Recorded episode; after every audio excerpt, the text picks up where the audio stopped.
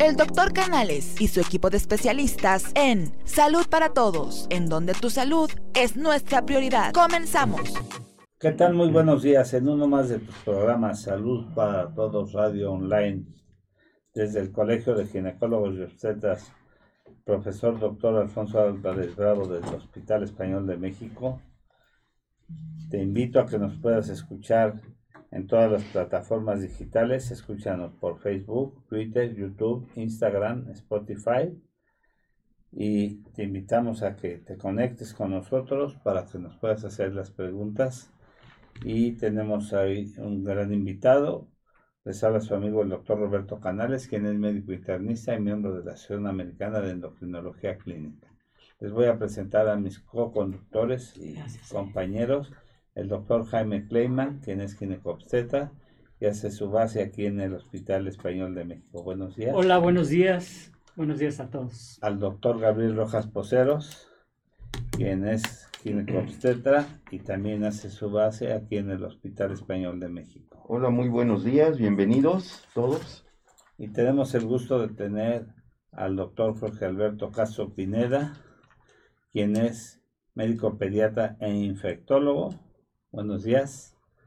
Muy buenos días. Gracias a todos y gracias por la invitación, Roberto. El doctor Jorge Castro es un médico pediatra e infectólogo egresado de la Universidad Popular Autónoma del Estado de Puebla, con especialidad en pediatría en el Hospital Español, subespecialidad en infectología pediátrica por el Instituto Nacional de Pediatría, miembro de la Sociedad Mexicana de Pediatría, avalada por el Consejo Mexicano de Pediatría curso PALS, curso de animación neonatal, curso avanzado en el apoyo de la lactancia materna, CALMA, consultorio pediatría clínica, consulta integral del niño sano en todas sus etapas, desde recién nacidos, lactantes, escolares y adolescentes, con especial énfasis en el crecimiento y neurodesarrollo, así como atención integral al paciente con alguna enfermedad particular interés en atención durante el parto, parto humanizado, parto en agua o en cesárea humanizada,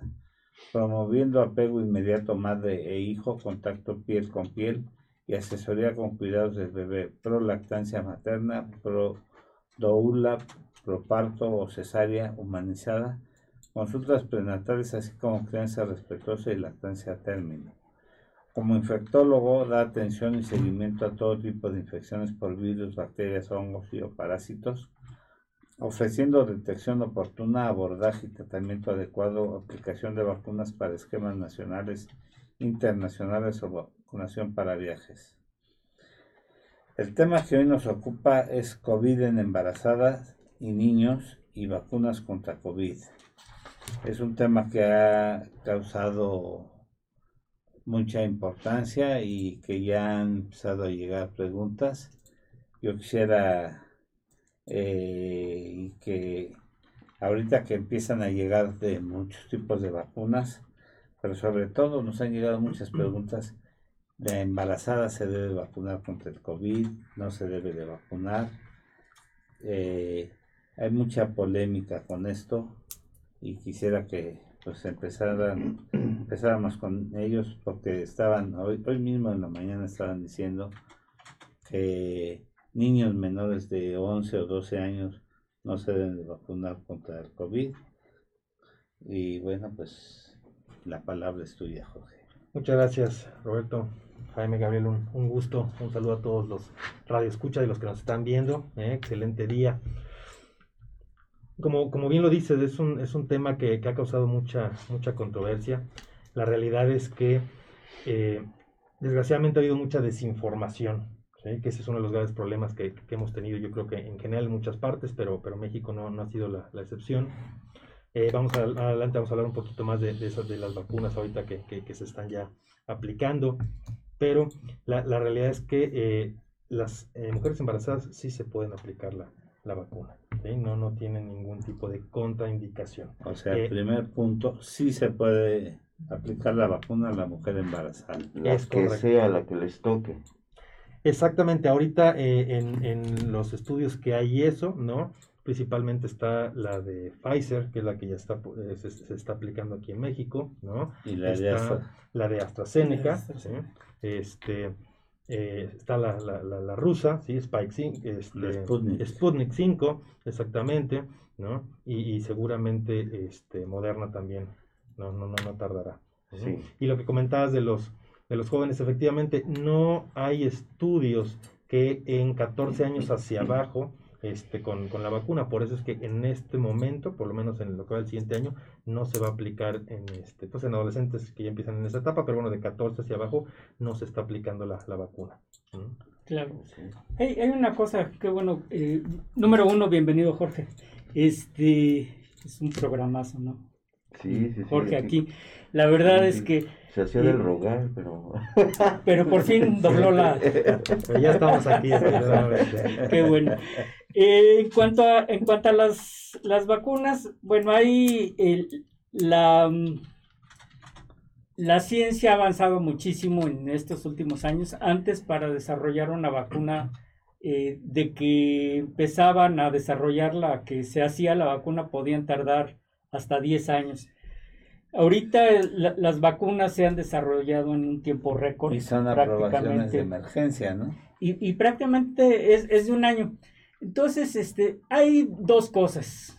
La, la primera, todavía no hay estudios en, en, en, las pacientes embarazadas en la que uno pueda decir, efectivamente, no hay, no hay este, ningún, ningún efecto indeseable en las pacientes embarazadas.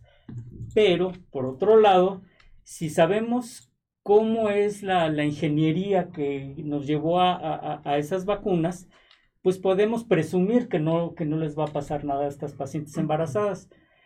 Eh, si hacemos un poquito de historia, las vacunas eh, han sido desde la época de Pasteur hechas con virus, virus atenuados, o sea, con el bicho, vamos a llamarlo así, este, amensado, atontado, eh, pero al fin y al cabo le meten el bicho a la persona. En esta situación, en esta, en esta pandemia, eh, con esta vacunación, no le están metiendo el, el virus a la paciente. Y eso es muy importante que quede claro, porque si nosotros estamos pensando que estamos metiéndole el virus atenuado, atontado, amensado, como quieran llamarle, estamos infectando a la paciente. En este caso no se está haciendo así.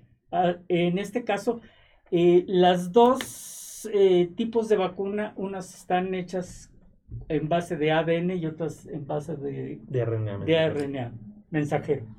Entonces, lo que, lo que se está haciendo, se le está dando una partícula de, eh, del virus para que la paciente o el paciente en general, para que la, la gente crea anticuerpos contra, ahora sí, contra el bicho completo. Exacto.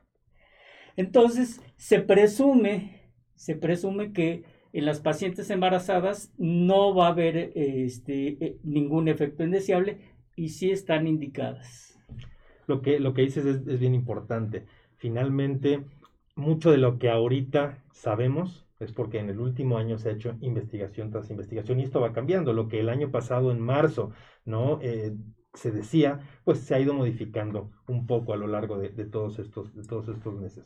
Entonces, eh, eh, es bien cierto, la, tecnología ha variado mucho y justamente en dos de estas vacunas, que como bien dices, se está ocupando eh, RNA, entonces lo que, lo que está haciendo, y esa es tecnología nueva en el aspecto en que no se habían fabricado vacunas de este tipo. Ya se habían investigado cerca de hace 10 años, eso también que quede claro, porque también de repente es el miedo de, la, de, las personas a decir, híjoles, que se hicieron al vapor, no me la quiero poner.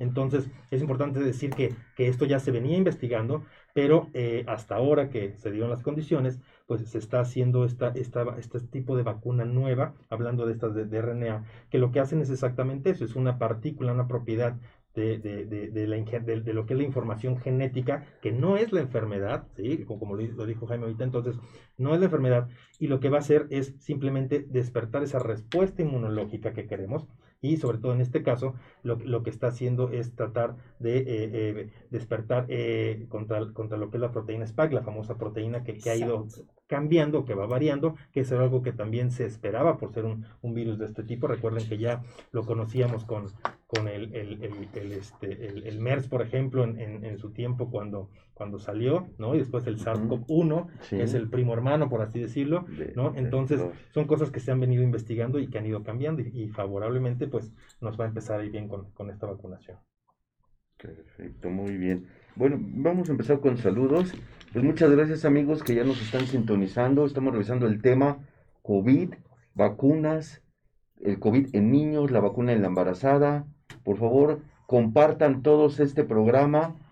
Eh, regístrate en nuestras páginas, dale like, activa esa campanita para que recibas todas las notificaciones. Mira, y por supuesto Gilberto Betancourt, saludos doctor Canales. Gracias. Dice que está en primera fila. Muchas gracias. Anaíta Cas, también. Alma Rodríguez, para saludos para el doctor Jorge Castro, nuestro pediatra. Lo queremos mucho. Mi esposa los manda a saludar. Buenos días, amigos. Como siempre, excelente Gracias, tema. Araceli. Joseph, también saludos al, al doctor Castro. Joseph, este, Janet Gil, gracias por la información. Saludos a todos los doctores. Que tengan bonito día. Pues gracias por estarnos sintonizando y aquí seguimos. Adelante, adelante, gracias. A- Aquí yo quisiera hacer una cosa que, que sí es preocupante. De acuerdo a los patrones de la OMS y de las eh, investigaciones, eh, la cosa es que sí estamos teniendo niños con COVID. Claro. Y eso es lo que me, a mí me causa mucha preocupación en cuanto a que a los que, que no se les va a poner a los niños vacuna. Claro. Y fíjate que esto también es, es qué, bueno que, que- que lo mencionas, Roberto. Finalmente, me ha tocado ver muchos casos, incluso en el consultorio, que de repente los papás piensan que a los niños no les está dando. Y eso es una información falsa totalmente, ¿no?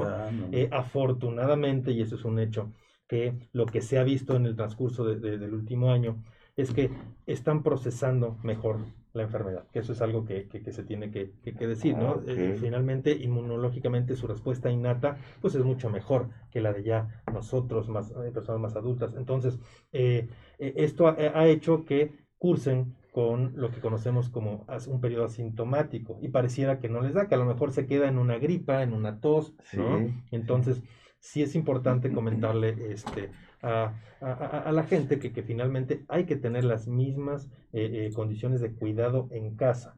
Esto es básico porque la verdad es que en cuanto a tratar de que no se contagien, no han cambiado. Si se dan cuenta, sigue siendo las mismas porque es lo que se ha visto que funciona. Sí, el lavado de manos, el uso de cubrebocas, el distanciamiento social, el estar, ¿no? Este, eh, eh, di- dirían juntos, pero no, no, no revueltos. Entonces, esto hace que, que cambie un poquito ahí la, la visión. Pero lo que lo comentas es muy, es muy cierto. Desgraciadamente hay un porcentaje de niños que sí se pueden llegar a complicar, ¿no? Que es donde entra ahí eh, eh, lo que lo que se conoce como el, el síndrome multisistémico inflamatorio infantil, ¿no? O conocido por siglas en inglés como PIMPS, Ca- Casi letal, ¿no? que efectivamente hay un, de, de, de esa población, es, es pequeño afortunadamente también, Sí. que es entre un 4 a un 5.6% aproximadamente, se está viendo más en adultos. En adultos es cerca del 20%, pero uno de los problemas es eso, que está, se está dando uno cuenta que es letal. ¿sí? Creo que, que, que esta pandemia ha eh, ayudado en, en el aspecto en que, por ejemplo, eh, pues los inmunólogos, los infectólogos, este, que, que- que puedan obviamente tener y ver estos casos pues, pues más, de, más de cerca, ¿no? en el sí, caso sí. De, de- de este síndrome, finalmente, si recordarás, el año pasado fue cerca del 7 de abril más o menos, cuando Ajá. empezaron en Reino Unido a haber muchos casos, en el norte de Italia de repente y en Nueva York, que fue un brote ahí que de repente empezaron a decir qué pasó, e incluso lo confundían con el síndrome de Kawasaki. ¿No? Ajá, Como ustedes sí. saben, es un síndrome que se presenta mucho en niños, que tiene ciertas Sí, características, sí, aunque este realmente eh, se presenta más en menores de 5 años. Lo que se ha visto con el, el síndrome inflamatorio este, sistémico es que generalmente es de 5 hacia la adolescencia, ¿no? Y que llega acompañado de mucho problema gastrointestinal. ¿no? Entonces, eso es algo que hay que tener cuidado. Y otra de las cosas que, que- que hay que, que hay que recordar es que normalmente se puede presentar entre la primera y cuarta semana post-COVID. Ah, no, no en el mismo momento. No en el mismo momento, que esto es algo también que se ha visto, que, que ahora es esa parte de que nos da COVID, es un problema para librarla. dos semanas. después viene toda la parte de eh, post-COVID, que es cuando se puede uno incluso hasta este hasta poner peor, ¿no? Entonces es importante porque eh, hay que tomar en cuenta, la mayoría de estos niños que se llegan a, presentar así es porque tuvieron el antecedente de que papás estuvieron positivos en algún momento. Ah, ok. Oye, ¿y hay alguna, algunos factores que predispongan a este síndrome inflamatorio multisistémico? Como en el adulto, pues es diabetes, hipertensión, sobrepeso. ¿En los niños hay ciertos factores o es cualquier niño le pudiera dar? O haber estado en contacto con personas. Eh, eh, ese es uno, o sea, que, que, generalmente lo que decíamos, el momento que papá o mamá lo tienen, pues es casi, ¿no? Sí. Fijo que, que la familia directa lo van a tener. Eh, para efectos epidemiológicos, pues lo ideal sería que todo mundo pues nos tomáramos la prueba, ¿no? Para poder tener nuestros números. Desgraciadamente no los tenemos. Para efectos prácticos, la realidad es que no a todos los niños les estamos haciendo una prueba en casa, ¿no? De repente me dan, oye doctor, yo estoy positivo, mi esposa está positivo, tengo mi bebé de, de, un año y el de cinco, ¿se las hago?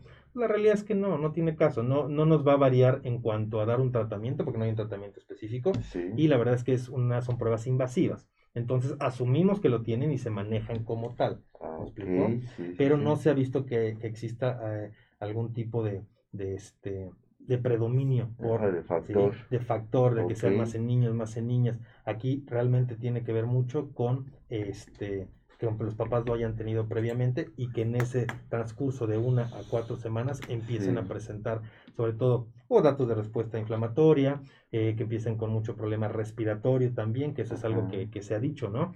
Eh, el hecho de que tengamos COVID no es para, para asustarnos, pero sí para estar pendientes de todos y sobre todo, que siempre lo digo, que estén en contacto con su médico de confianza. Para estar platicando y estarle preguntando todas las dudas. Sí, sí, sí. Exactamente. Fíjate que acabas de decir algo muy interesante. Y esta, esta enfermedad, este, ah, el año pasado teníamos este, cierta información y, este año tenemos una información totalmente diferente, ¿no? Ya cuando teníamos todas las respuestas, nos cambiaron todas las preguntas. Entonces, este... Sí, sí, sí. Y yo recuerdo cuando empezábamos el año pasado a hablar de COVID y embarazo, pues nunca nos imaginamos que, hoy en día, hoy por hoy, eh, eh, COVID y embarazo ocupan la primera causa de muerte en, nuestro país, en muerte embarazadas. Ajá, muerte materna, sí. Muerte materna. O sea, por arriba de, las hemorragias, de la preeclampsia. Eso es algo muy, muy, muy significativo, muy importante, ¿no? Sí. Y bueno, pues este, sabemos que y hasta hace poco seguíamos sabiendo que no había una transmisión directa de, la mamá hacia, hacia el bebé, o sea que la paciente embarazada con COVID no le transmitía el COVID al bebé y se han hecho estudios si hay en líquido amniótico y se ha visto que no, pero por ejemplo en, cesárea sí se ha visto que eh, eh, que sí, sí, hay este, presencia, presencia de COVID en otro tipo de, líquidos este, intracorporales que pudieran en un momento dado eh, contaminar al bebé. No sé si te haya tocado algún, algún caso de esos. No, no, no, no me ha tocado afortunadamente, pero, pero lo que dices es, muy cierto. Esto es algo que, cambió recientemente, que incluso todavía hay estudios para ver si por parte del cordón umbilical, ¿no? Eh, se, está, se está pasando que es lo que decimos, finalmente en el momento que una mami eh, eh, tiene COVID, pues tiene que tener ese contacto directamente con su ginecólogo, con su, con su obstetra, para ver que todo vaya bien. Porque evidentemente lo que se ha visto ahorita es que sí está aumentando gente que tiene predisposición a, este, a una diabetes gestacional, por ejemplo, pues sí lo puede empeorar, ¿no? Una preeclampsia la puede empeorar. Entonces, por eso es que, es necesario llevar ese, ese control. Claro. Fíjate que la, la OMS dicta que el, este, la paciente con COVID sí puede lactar a su bebé independientemente de que el bebé sea COVID negativo. Este, y, bueno, pues lo hace con lavado de manos, con, cubrebocas. Este, se, se, sabe también que el virus no pasa a través de la leche. Yo personalmente y particularmente, o sea, yo no, no, comulgo mucho con, esta práctica. Obviamente, eh, lo que, si la paciente está en buenas condiciones para lactar, yo prefiero que se retire la leche y obviamente guardar cierta distancia con el bebé. No sé qué, qué opinión tienes, porque la OMS dice muy claramente que sí se puede, sí le puede lactar, sí le puede dar, este, pero pues yo siento que si 15 días no lactamos a nuestro bebé y le damos la leche materna, eh, sacándose la leche la mamá, no nos va a pasar nada y no le va a afectar a nuestro bebé. Mira, como bien dices, cada caso es individual, obviamente se tiene que, ir valorando. Yo en, en, en, lo personal, la verdad es que sí he tenido varias pacientes que son positivas, que eso sí, a, la hora de, de, este, de, de, nacer, eh, se enteran a lo mejor a los 10, 15 días, ¿no? Y continuamos con la lactancia. La realidad es que esto lleva dos, dos cosas muy importantes. Una, eh, el hecho de no suspender la lactancia es, es, es vital porque siempre les decimos, ya le pasaste la enfermedad, pues ahora vas a pasarle la medicina, ¿no? El seguir dando leche materna es, es, importante porque ahí van a venir los anticuerpos, que eso es algo que necesita el, el, bebé para, pues que no se vaya a enfermar y que siga con las defensas. La otra parte que, que hemos visto que ayuda mucho, sobre todo, es la parte emocional. Hay que recordar que mamás están en un periodo que si acaba de nacer su bebé, pues es un, un vaivén de, de, hormonas y todo, y entre el miedo y, la, alegría y, la preocupación, pues es totalmente común que, se sientan así. Entonces lo que sí hemos visto es que mientras más apego hay con el bebé, y como me dices Jaime, hay que tomar las medidas, ¿no? Un buen lavado de manos, te puedes poner un, un cubre más pequeño y eso, pero si mamá los tiene más tiempo pegados, mamá está más relajada está más tranquila. y eso ayuda muchísimo y se ha visto que, que sí, sí, sí despunta en cuanto a que pues la familia se mantenga bien. Algo que hemos visto ahorita muchos que de repente me llegan, oiga doctor, es que este, me, salí positivo, mi bebé tiene seis meses, estoy lactando, pero me suspendió la lactancia y aparte me mandaron, ya saben, ahorita hay muchas recetas tal cual, de, recetas de cocina decimos, en donde están mandando infinidad de medicamentos, ¿no? Kilométricos. Entonces, eso también se tiene que platicar pues, con el médico confianza para ver qué medicamentos sí se están utilizando y cuáles no son necesarios. Desgraciadamente, eso se hace en, todas partes. Una vez que hay enfermo y que empiezan a salir ciertos manejos, pues los mandan de cajón sin siquiera darle la oportunidad de dar una revisión adecuada a la, a la paciente. ¿no? Y lo que decíamos, separan a los, a los hijos. Esto causa mucha ansiedad, que ese es otro punto importante que al ratito vamos a comentar. Eh, la manera de poder contener a los, a los niños hoy en día, porque estamos teniendo muchos problemas en cuanto a, la parte de, irritabilidad y de, cómo se manejan en casa. La afectividad, ¿no? Exactamente. Eh, eh, es bien importante que, reconocer que del año a los cinco años la parte de sociabilización en los niños es sumamente necesaria para que sigan en su neurodesarrollo. Y ahorita, pues todo este año se ha habido afectado. Entonces, si uno que de repente tiene que salir a trabajar le pesa y lo entiende, Imagínate ellos que de repente ya no están yendo a la escuela, ya no salen de la casa, nada más se asoman por la ventana o salen al jardín. Entonces, todo eso eh, trae un, un, un, problema este, eh, eh, grande en, en, general. Entonces, el tratar de no separar a la familia, ¿sí? si todos están bien, evidentemente, pues ha ayudado a disminuir mucho la, la ansiedad y los, los problemas con eso. Sí, me comentaban una división de neurociencias de una firma muy conocida que, sus ventas aumentaron el 250% de ansiolíticos, de antidepresivos, porque realmente los problemas de depresión, de eh, venta de ansiolíticos, de inductores de sueño, de todo esto, de antidepresivos, ha crecido tremendamente, ¿no? Sí. Porque lo hablábamos en el programa pasado, en el sí. traumático. La gente está en el encierro, en, el encierro domiciliario con problemas de ansiedad en crecimiento tremendo. Entonces se ven en procesos de, de estrés en aumento. Y los niños han aumentado el comportamiento de las redes sociales de los juegos de video. Y justamente me decía Alex Gasca, que en un tiempo también nos producía en Radio Fórmula, que hace un año, hoy, cumplía su niño, su niña de nueve años, un año de que, dos años de que convulsionó por estar jugando juegos de video en exceso. Y a mí ya me han tocado varios niños que me han llevado, que han convulsionado por el excedente del uso de juegos de video. Imagínate qué tan grande es el problema ahora que realmente se pasan más tiempo en las pantallas. Ya sabemos que no son recomendables, pero eso también es algo que la pandemia nos ha llevado a irnos ajustando, ¿no? En medida de, lo posible, porque de repente si tengo mi niño de cuatro años que tiene que tomar sus clases en línea, pues tiene que ser una computadora, eh, una tableta, cualquier cosa de estas. Entonces, pues va a estar pegado a la pantalla. Y si en la tarde de repente me dice, oye, es que quiero ver un programa, una caricatura, pues tampoco lo me puedo negar, ¿no? Entonces, tiene que ser esa, esa parte de, estirar y aflojar, porque el problema es que hemos visto muchos problemas conductuales en los niños, ¿no? Hablando desde el año, ¿no? Hasta los, hasta los 11, 12.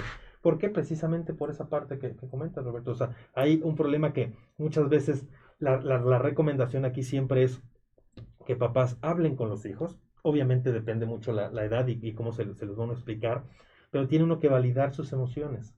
Eso es muy importante y es algo que muchas veces nosotros médicamente no lo manejamos. Pero validar las emociones porque el niño puede estar enojado, puede estar triste, puede estar frustrado, ¿no? Y son cosas que no entiende y desgraciadamente a veces piensan que el problema son ellos directamente. Entonces de repente tenemos ese niño que empieza a ser muy cohibido o empieza a ser mucho más rebelde o más contestón y él piensa que el problema es él cuando no se les ha explicado que pues existe una pandemia, que hay un bicho, ¿no? Entonces tenemos que tomar ese, ese tipo de, cuestiones en, en, este, en, en, tema familiar para poderlos platicar y expresarles para que tratar de disminuir esta parte. Y es que el problema es que ahora ves niños cada vez más pequeños eh, ya con sus teléfonos, o sea, niños de 2, 3 años que ya andan cargando su teléfono. Mejor que el tuyo, ¿no? Sí, sí, sí, No, no, no, yo lo veo con mis, con mis nietas, o sea, mis nietas tienen dos años y cacho, y te saben perfectamente bien manejar esto y ven fotografías y las pasan y con su dedito le hacen así, luego le pican. Impresionante, impresionante como, como que ya nacieron con el chip, ¿no? Sí, sí, sí. Bueno, vamos a mandar más saludos de nuestros cibernautas que ya están con nosotros. Yamile Cruz, saludos al doctor Canales, Jan Núñez, que está por aquí atrás en el estudio con el bebé. saludos. parte de la producción también. Exacto, David Ávila Velázquez, le mando saludos al doctor Canales y a todos en la mesa. Aide Arriola. Buenos días a todos, esperando se encuentren bien. Les mando un enorme abrazo, como siempre, temas muy interesantes. Gracias, Aide. David Ávila, ya, ya, lo, ya habíamos mencionado. Rafael Zabaleta, saludos desde Veracruz. Ignacio García Roth, saludos y buenos días. Jorge Manzano Báez, buen día y saludos a todos. ¿Ok? Pues entonces, qué bueno que están aquí con nosotros. Maru Ramírez. Ah, ¿está saludando? ¿O qué tiene? Buenos días a todos. Un saludo, Maru. Maru, ya te esperamos aquí, Maru. Deseando que, ya te recuperes y todo. Teresa de Jesús Canales, también. Mi hermana. Tamara o Jacobo, déjenlo grabado, por favor. Estos programas se quedan grabados, afortunadamente, en la página de Facebook, se quedan grabados en la página de YouTube y, por supuesto, los podcasts en Instagram, YouTube y Twitter. Así que no te preocupes, Tamara. Claro que sí, así lo haremos. ¿Ok? Muy bien. Y en Spotify. Ah, en Spotify también. Claro que Fíjate que hablando de, vacunas, eh, ahorita eh, todavía no se está vacunando a, ese tipo de población. Entonces no, no, tienen que, preocuparse mucho. Pero lo que sí, y es una eh, recomendación, es que si pueden vacunarse contra influenza, se, vacunen contra influenza, porque eh, por dos cosas, ¿no? Una, pueden coexistir influenza y, COVID. Totalmente. Y eso, esto es... Y la influenza se acaba hasta marzo, ¿no? Marzo, abril, más o Marzo, menos, abril. Ahorita, estamos, ahorita estamos en, en época de... De hecho, ya, ya, ya salieron las, las vacunas, la tetravalente. Eh, costó un poquito de trabajo eh, a principio de año este, conseguir vacunas, pero ahorita ya, ya está, Ya hay bastante. ya hay mucho más, este, y ya tenemos mucho más vacunas en, en- en- en el consultorio. Y una cosa que también es importante, aparte de la, de la coexistencia Dice- de influenza y embarazo, de influenza y, y- y COVID, es que si aún una paciente tiene un, un- un cuadro neumónico, un cuadro, pues, ¿cómo saber en un momento dado si es COVID o es influenza? Si están protegidas contra la influenza, pues entonces ya el- el- le echamos en la carne al asador para, para manejar el, el- el COVID, no sé si estés de acuerdo. Y no nada más en, en pacientes embarazadas. O sea, la paciente embarazada es una paciente que debe de vacunarse contra influenza. Totalmente, lo, lo que dices es muy cierto. Simplemente porque si de repente empezamos con problemas respiratorios, ¿sí? Así es. vamos a llegar que lo más probable es que nos metan a una hora de COVID. En lo que se descubre o en lo que nos hacen análisis, o en los que, Oh, hablando de los 63, pacientes ¿no? que, que lleguen a un hospital, ¿me explico? Entonces es muy importante la vacunación eh, de ambas, pero en estos casos la que tenemos a la mano y que es más fácil conseguir, pues es influenza. Entonces se recomienda que toda la familia esté vacunada es. precisamente por eso, ¿no? Hacemos esa inmunización de, de rebaño, mientras más eh, eh, personas de la familia estén vacunadas, pues es mucho mejor. Y por supuesto tratamos de no enfermarnos y no tener que llegar a un hospital, porque a lo mejor no llego por COVID, pero llego por una neumonía, que justamente va a ser más fácil que con mis defensas bajas y hospitalizado pueda aparte añadirse un COVID. Así es. Así es. Dice Sánchez Vera que si a él no lo vamos a saludar. Claro que sí, Enrique Sánchez Vera. ¿Ya tendrá su Saludos. vacuna, Sánchez Vera, o no? ¿Ya estás formado, Sánchez Vera? ¿Quién sabe, verdad? Dijeron que a las personas de 70 primero, entonces ya, ya debe haber pasado. Pero todavía no llegan a, a Guanajuato, están él allá Ajá. en León. Sí, sí, sí. No más que lleguen a tu estado. Ajá. Ok. Algo aquí que creo que es importante, eh, retomando sobre todo para los que se, se acaban de conectar, es una vez que, que es algo que lo que más ha causado duda, algún familiar, papá o mamá, están positivos para COVID en familia, uno, hay que estar en contacto directo con nuestro médico de confianza, ¿sí? sea nuestro internista, nuestro médico familiar, nuestro médico general, este, nuestro neumólogo, quien sea, pero estar en esa plática constante por cualquier duda que exista, ¿no? Que eso, que eso es bueno. Y obviamente lo que decíamos, una vez que esté eh, alguno de los familiares positivos, pues hay que asumir que todos van a estar positivos. Recuerden que esto también tiene que ver con la parte del contagio, que ya se ha hablado mucho en los últimos años y eso, pero finalmente eso está pasando a veces, ¿no? Antes, eh, lo que decíamos al principio del, programa, eh, han ido cambiando un poquito. Antes hacíamos eh, las pruebas, por ejemplo, a cada rato y, ¿no? Ahora es algo que también ha ido, ha ido cambiando. Se hace una, si sales positivo está bien y ya la, la realidad es que después de los 14 días pues ya nos está pidiendo una segunda. Hay trabajos, hay lugares en los que sí, digo, cada quien, eso es independiente, pero eh, eh, hablando de una, una- alguien que esté en familia, pues no es necesario. ¿Qué se está viendo? Que a veces quedan fragmentos, ¿no? Es. De ese virus y de repente, oye, positivos. llevo 20 días y se volvió a salir positivo, ¿sí? Y lo que se ha visto y lo que ya tenemos información reciente, pues es de que después de los 16 días, pues ya no está infectando ese virus, ¿no? Entonces, en general, pues no tenemos problema, aunque pudiera salir positivo todavía. Ahora, una pregunta. Dicen que a las personas que ya les dio eh, COVID, que ya nada más se les pone una dosis. Aquí de- Sí dicen eso. eh, es lo que se está mencionando y eso yo hasta ahorita no he leído algo que diga directamente que no, siguen siendo las, do- en la mayoría son las, las, las dos dosis. Ah, esa era la pregunta. Lo único que sí se, se, eh, bueno, eh, de, de lo, de lo que leí, lo último de eso es que si me dio COVID y eso, tengo que esperar por lo menos 14 días para ponerme la primera aplicación y ya después, dependiendo de la vacuna que sea, hay una que es a los 21 días, ahorita que es hasta las 4 semanas justamente, para poderse, poderse aplicar, pero la recomendación siguen siendo las, Sí, sí. las dos vacunas. Puedo, una- Hola, Buenos muy, buen- días. muy buen días a todos. El doctor Fernando Castillo. Un gusto El un doctor placer. Jorge Castro. Bien, muchas gracias Mucho gusto, doctor Jorge. Un placer. Ahorita esa, esa pregunta estuvo espectacular. Si se puede poner, ¿sí? Normalmente, ahorita la que está, la que se está poniendo, la Pfizer, Y la de Astra. la Astra, sí, Astra. Ah, Entonces a los Ajá, cero días sería la de Astra, ¿no? aplicación Me tocó la de Astra. y a los 21 días. Considerando el, pro- el- la situación, la- lo, que la- la- lo que se espera que se incrementen los anticuerpos hacia los 21 días, ya vamos a encontrar elevaciones de anticuerpos.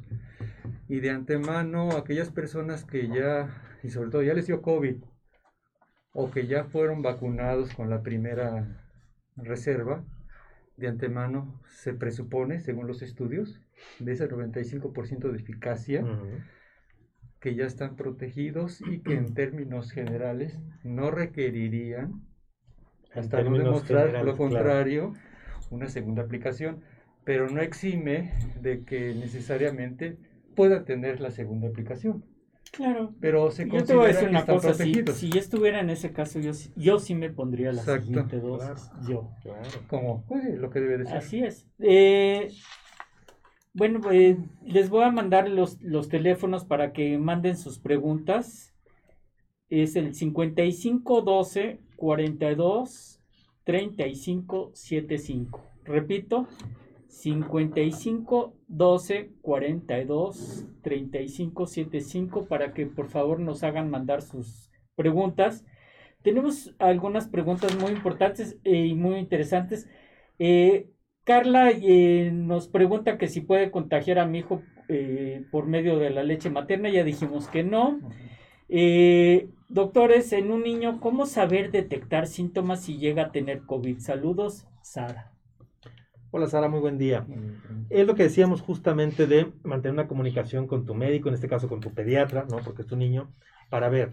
Desgraciadamente, los síntomas pueden ser pues, muy parecidos, que ese es uno de los graves problemas que hemos tenido. Hay niños que pueden cursar, y lo decíamos al principio del programa, que, eh, lo que se conoce como asintomáticos, es decir, que no pasan a lo mejor de un día de tos, un día de gripa, un poquito de rinorrea, de ese moquito, ¿no? Ajá. Transparente y alino Sí. y, y nada más. ¿no? Entonces de repente pudo haber cursado con eso y, si- y ni siquiera lo, lo sabemos. ¿no? Si de repente tu niño empieza pues con congestión, con este, mucho moco, mucho malestar, dolor de cabeza, fiebre que no cede, pues es importante estar en contacto con el, con, con tu pediatra justamente para, para poder darle una revisión adecuada, que eso obviamente siempre es importante, y ya de ahí partir para ver, ¿no? Cómo están los papás, si hay alguien más que tenga, si han tenido, o sea, hay que hacer una, una, este, una adecuada, un adecuado interrogatorio, pues para ver si hay algún factor por ahí, ¿no? O algo ahí extra que, que de repente, que de repente haya. Que es lo mismo que decíamos con el síndrome este, multisistémico. Desgraciadamente, pues la primer parte, ese porcentaje de los que no se complican tan feo, cursan simplemente con tos, moco, fiebre, ¿no? Y malestar general. Que eso pues nos lo da cualquier tipo de gripa, cualquier tipo de... ¿Mm? Entonces, Sí. por eso es, es bueno, Sara, que, que estés pendientes. Y lo que siempre les decimos, cuando empieza con datos de dificultad respiratoria, ojo, eso es importante. ¿sí? Está desaturando, ahorita todo el mundo ya tenemos en casa los pulsoxímetros para ver de repente si hay saturación que sea menor de 90. Pero ¿Sirve ha- para los niños? Lo- eh, ¿Los de adulto? los de adultos no son tan buenos, hay, hay unos que son pediátricos, que son más pequeñitos y el sensor viene más ancho, ¿no? Porque aquí hay que recordarlo también. Claro. Eh, depende mucho cómo se tome y cuándo se tome. Eh, si los niños de repente, ellos sudan mucho más, entonces de repente no nos marca bien. Hay gente que de repente lo pone y te marca 80 y se asusta, ¿no? Hay que dejarlo. Y un te baja más cuando baja, el 80. ¿no? Sí, que no les ha pasado. dar taquicardia. Entonces, Sí.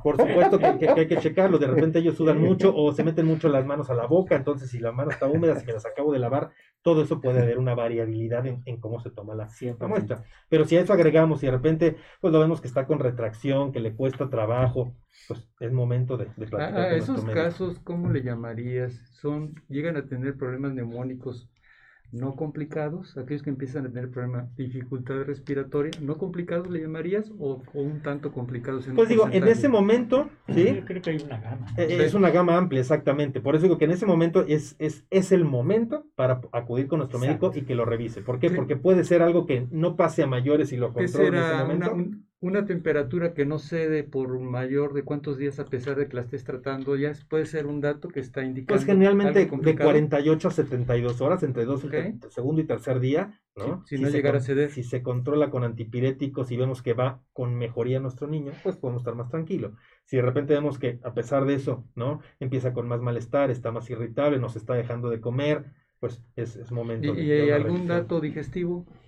Los digestivos, sí, efectivamente, decíamos Náusea, que eh, se ha agregado, ¿no? Y eso es algo también que hemos visto. Antes, por ejemplo, de unos meses para acá no se veía tanto en piel, por ejemplo, y ahora vemos que ya también el COVID nos da lesiones en ¿Qué, piel. qué- qué ¿no? lesiones? Normalmente eh, eh, son, Exantema, ¿no? son Exantema. exantemas, que también, vamos a lo mismo, desgraciadamente en niños es muy parecido casi todo, por eso es la comunicación directa con, con su médico.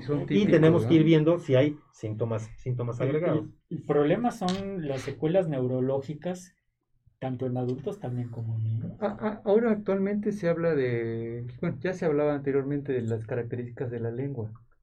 En este caso de los, de los bebés, por debajo de los 5 años, digamos, un Ajá. año. Lengua escarlata, Geográfica. fresa y eso. lengua fresa, le- eh, eritema o enrojecimiento de garganta, Sí, sí, ¿No? sí, los pueden las, presentar. las palmas de las manos, las plantas de los pies.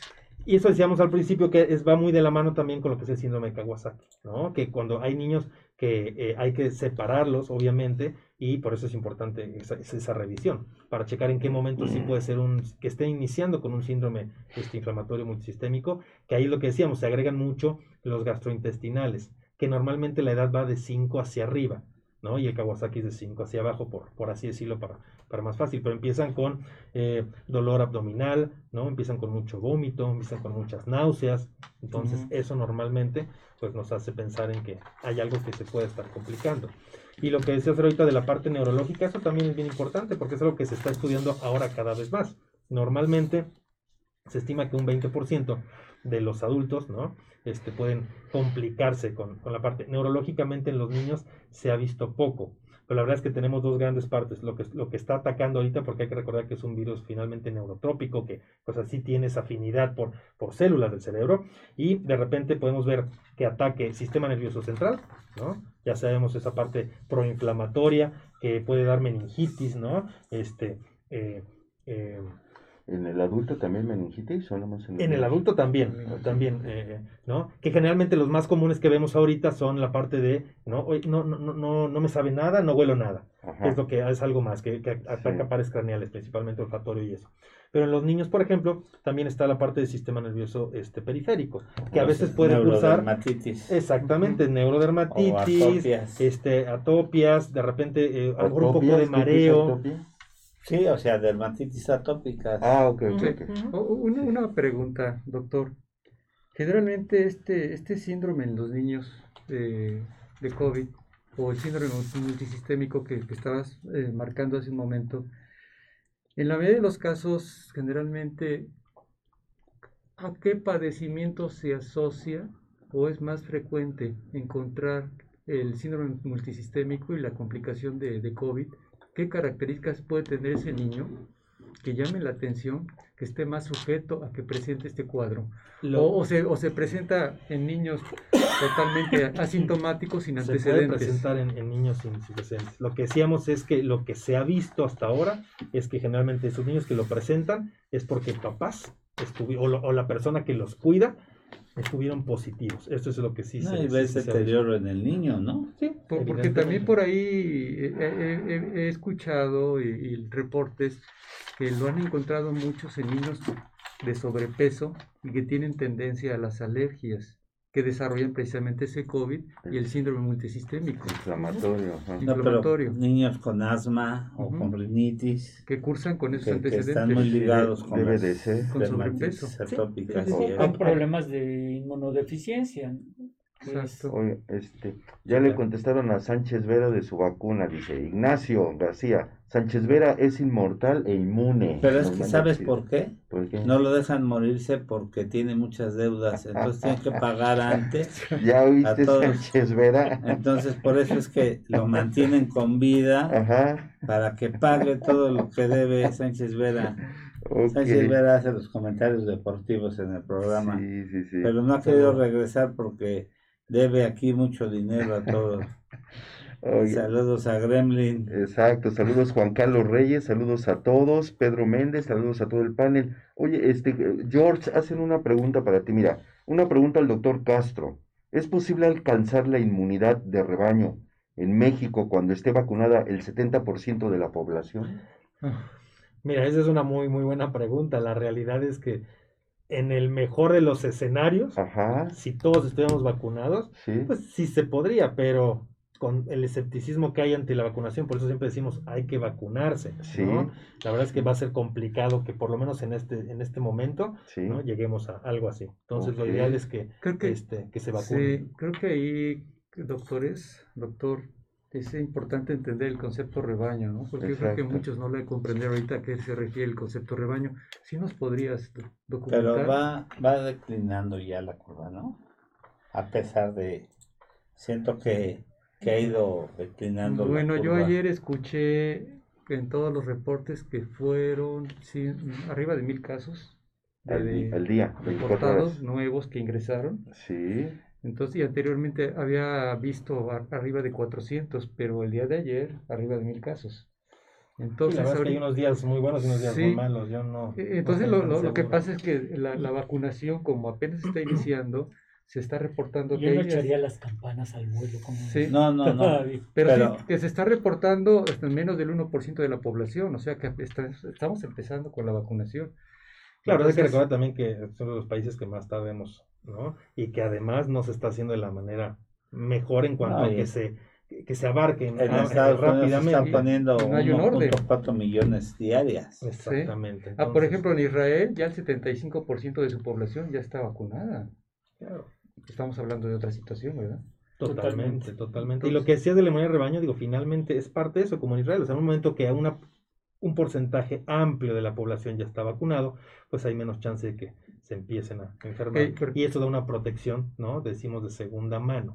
Que eso es algo que se ocupaba mucho, sobre todo para, eh, se empezó a ocupar mucho hace ya varios años eh, con la vacuna de, de, este, de difteria, ¿no? Que lo que hacíamos, los niños al nacer no se les ponía, pero se vacunaba a los papás, que era lo ideal, o a los cuidadores precisamente porque de repente llegamos a ver casos en los que tenía dos meses y eh, el paciente cruzaba con coqueluche y se ponían tan mal que había que ir a, a terapia intensiva, intubarlos. Y, entonces, esa inmunidad de rebaño es eso, justamente, ¿no? Tratar de vacunar a cierta parte de la población para que indirectamente pues estén más protegidos todos. Aquí ese sería el ideal en, en todos los países, pues, pero yo creo que aquí nos faltaría mucho por, Y, por y- alcanzar. y les pregunto a ustedes, ¿podría haber una inmunidad de rebaño natural Sí, claro. o independientemente tiene que ser a través de una vacunación como No, lo decretó no, la Bueno, OMS? pues lo natural es que, La naturaleza. que se hubiera, Sí, pues, que es sí. lo que empezó a pasar. ¿Que les diera a todos? Pues sí. Sí, y, y que crean, que crean inmunidad. Y, y al respecto, fíjate que hay una pregunta. Si ya le dio a, a- a un niño COVID, ¿le puede volver a dar o ya es inmune? Saludos y buen programa, Mari Carmen. Saludos, Mari Carmen. Hola, Mari Carmen. Precisamente e- es eso, ¿no? O sea que el, el- el problema es que, bueno, ahorita tú nos vas a decir si sí le puede dar, pero si sí le puede dar, ya no hay tanta i- i- inmunidad de rebaño, porque al, al poder, al poder, te- si, si, si ya te dio una vez y ya nunca te va a volver a dar como ciertas este, enfermedades exantemáticas, es otra, e- es otra cosa. Pero en, en, esta, en este tipo de, de enfermedad, si ya te dio, sí te, eh, por lo menos en el adulto, sí, te- sí y yo he Exacto. sabido de casos de, de que sí les puede dar y en ocasiones hasta más fuerte. Sí, Claro, es que, es, es que es fre- se, claro. está, se está Entonces, presentando. el, el rebaño ya no es tan, tan eh, fidedigno como, como, una, como si fuera una enfermedad en la que una vez te da y ya creas inmunidad para el resto de tu vida. Totalmente. Aquí lo importante destacar es que hay que vacunarse. O sea, porque habrá gente que ya no, yo me espero la inmunidad de rebaño, pero no sabemos en qué momento se puede alcanzar eso y no es fidedigno. Entonces, lo ideal es la vacuna. En cuanto a lo que preguntaba Mari Carmen, sí, sí, sí les puede dar. Decíamos al principio del programa, o sea, estamos viendo cosas que hace unos meses, ¿no? O ya ahora marzo, que vamos a cumplir ya casi un año, este, eh, se veían como que no, al principio decíamos, una vez que te da, tienes inmunidad y no hay problema. Ahorita se está viendo que de tres a cuatro meses empiezan a caer los anticuerpos. Entonces, por eso es importante que si ya me dio, pues me siga cuidando, Ajá. siga trayendo mi cubrebocas y O sea, no todo, eres ¿no? inmune ya ni poderoso. de que Exactamente. ¿No? Exactamente, y hay que recordar también que hay varias variantes, Eso eso es, es algo eso también que, que- que hay que poner en, en- en la mesa. Sabemos que es un virus, pues ya sabíamos desde tiempo Sí. atrás que finalmente este, eh, va a mutar, ¿no? A lo mejor no tanto, bueno, más bien, no tanto como, como una influenza, por ejemplo, que es mucho más fácil que, que haga diferentes funciones, pero bueno. aquí va a ir cambiando este, eh, eh, levemente. Entonces, ahorita ya tenemos diferentes este, eh, eh, cepas, por así decirlo. Entonces también no nada me exime que si ya me dio ahorita, no pueda yo agarrar una Sí, que me vaya y peor. ahí está la respuesta, lo que está comentando el doctor, ¿no? Y lo que tú comentaste hace un momento, no te exime de que te pueda dar, Claro. porque originalmente hemos entendido que nuestra cepa mexicana tenía hasta dos mutaciones al mes encontradas. Actualmente se encontró que puede tener hasta cinco tipos de mutaciones. Y no estamos hablando nada más de la cepa mexicana. Podemos hablar de la brasileña, de la sudamericana, inglesa de la la inglesa. primera, ¿no? Ujú. Que tuvo variantes. Entonces sí, por eso puede dar. Entonces, por eso... Fíjate esto. que van muy, las preguntas que hace el público van muy con- Sí. concatenadas con eso, porque, por ejemplo, Gilberto pregunta, ¿la inmunidad que dan las vacunas por cuánto tiempo es? Y es justamente esto de, de lo que hablamos, o sea, ahorita nos estamos vacunándonos contra cierto tipo de cepas Exacto. y el año que entra va- va- van a ser Se otras, van a entonces, tener que estar actualizando igual las que vacunas como con la Seguramente, y además hay que recordar que ahorita no vamos a saber exactamente cuánto tiempo va a elevar, porque a lo Exacto. mejor el año que entra en esos Mm. grupos control les volverán a tomar anticuerpos y eso para ver qué tanto, ¿no? Y cómo Y, fue. y- y se tienen que ir perfeccionando las vacunas porque ahorita salieron a- aprobadas de emergencia por la pandemia, pero se tienen que ir perfeccionando y se tienen que ir este, actualizando las vacunas, ¿no? Totalmente, Exactamente. totalmente. Oye, Sí. oye, George, pregunta Marisela Fernández, ¿una persona que ya recibió las dos vacunas puede contagiar a otra más de COVID? Mira, eh, la, la realidad es que no por lo que decíamos al principio, o sea, la vacuna como tal no nos da la enfermedad. Ah. Lo que hace justamente es Sí, sí, infiere una despertar la respuesta inmunológica para empezar ¿no? a, a tener los anticuerpos. Lo que sí se hace mucho hincapié es que en esas personas que ya están vacunadas o con sus dos dosis, que se sigan cuidando. ¿Por Ah, qué? Porque ok. justamente si yo ya me vacuno y creo que por eso ya estoy totalmente inmune y empiezo a no, a no ocupar, pues a lo mejor puedo traer algo a mi casa Sí. y no fue propiamente la vacuna, fue el que no me cuidé o el que no. Entonces, sí es importante que este, ¿sí? O sea, el hecho de que me hayan vacunado y sobre todo en las primeras tres semanas que va elevando anticuerpos que decíamos, Sí. pues no exime de que agarre yo otra cosa y al rato diga me, me enfermó la vacuna. Sí, y no fue la vacuna sí. porque la vacuna no está diseñada para eso, sino está diseñada para elevar los anticuerpos. Otra pregunta que hacen a las personas alérgicas, ¿se les debe de poner o no? Aquí cada caso es individual, hay que, hay que checarlo. Eh, la realidad es que de lo último que, que leí, por ejemplo, una de las contraindicaciones es sobre todo eh, a esas personas que saben que han sido alérgicas con algún medicamento, sobre todo intravenoso. Hay que tener cuidado. O sea, ya sea un antibiótico, ya sea un paracetamol, o sea, que eh, en algún momento estuvieron hospitalizados e hicieron un, este, una- Anafilaxia. una- una- un choque anafiláctico, que sabemos que es una, Severo. una, este, que es algo severo, ¿no? Y que, que puede ser fatal, puede, puede ser grave, sí hay que tener cuidado. En general, si hay alguien que tenga rinitis, que tenga alergias a, a alimentos, o incluso yo soy alérgico a la, a la penicilina, pero tomada y eso, no hay ningún tipo de, de problema. ¿no? Es bastante seguro en esa parte. Perfecto. ¿Ahí tenías alguna otra pregunta? Sí, hay varias. Creo que ahorita lo que comentabas al- al hace un momento, si aún siendo vacunado puede ser potencialmente portador de la carga viral, no sé si han tomado este, esta, esta, esta respuesta. Ya te vacunaste, pero sigues siendo portador de la carga viral. Como portador. Sí. O sea, vas a fa- favorecer tu formación de anticuerpos, Ujú. pero eso no te exime que puedas ser todavía portador del germen O sea, si ya te en tu dio, comunidad. Ah, claro, es lo que estábamos diciendo, sí, por supuesto. O sea, eso no, no, no, no exime de que pueda yo adquirirlo en cualquier, en cualquier momento. Sí, entonces por eso es usar todas tus medidas. Las protecciones. con claro. vacuna y sin vacuna. Ujú. Ok. Dice, doctores, en niños sí recomiendan que se pongan la vacuna eh, en cuanto le toque. ¿Ustedes consideran que, que es o no es adecuado? Gracias, saludos, Coral. Hola Coral, buen día. Mira lo que decíamos, ahorita la, la, vacuna en niños seguramente por lo menos el próximo, hasta el próximo año se empezará a ver porque se va a agarrar todo este año para empezar a estudiar. Lo que está estudiado es de 14 hacia abajo, por eso, o sea, de 14 hacia abajo no se aplica. Entonces, la realidad es que aunque exista de repente mucha vacuna, no, se, no se va a estar porque no hay ningún estudio que avale en ninguna de las fases, ¿no? Recuerden que normalmente van las fases clínicas, ¿no? Una fase 1 que es eh, eh, en, en laboratorio, incluso en animales, una fase 2, una fase 3 que ya son en ciertos grupos de personas, ¿no? Hasta que se aprueban. Entonces, yo de momento no creo, y hasta ahorita no he leído algo así, en que vaya a salir pronto una vacuna para niños. Seguramente sea el siguiente paso, pero este, pero bueno, dada la problemática y la situación de cómo estaba afectando más a personas más grandes y eso, yo creo que se, se enfocaron más a, a esa Te, parte. te- te quiero hacer una pregunta, doctor. ¿Es posible hacer combinaciones de dos tipos de vacuna?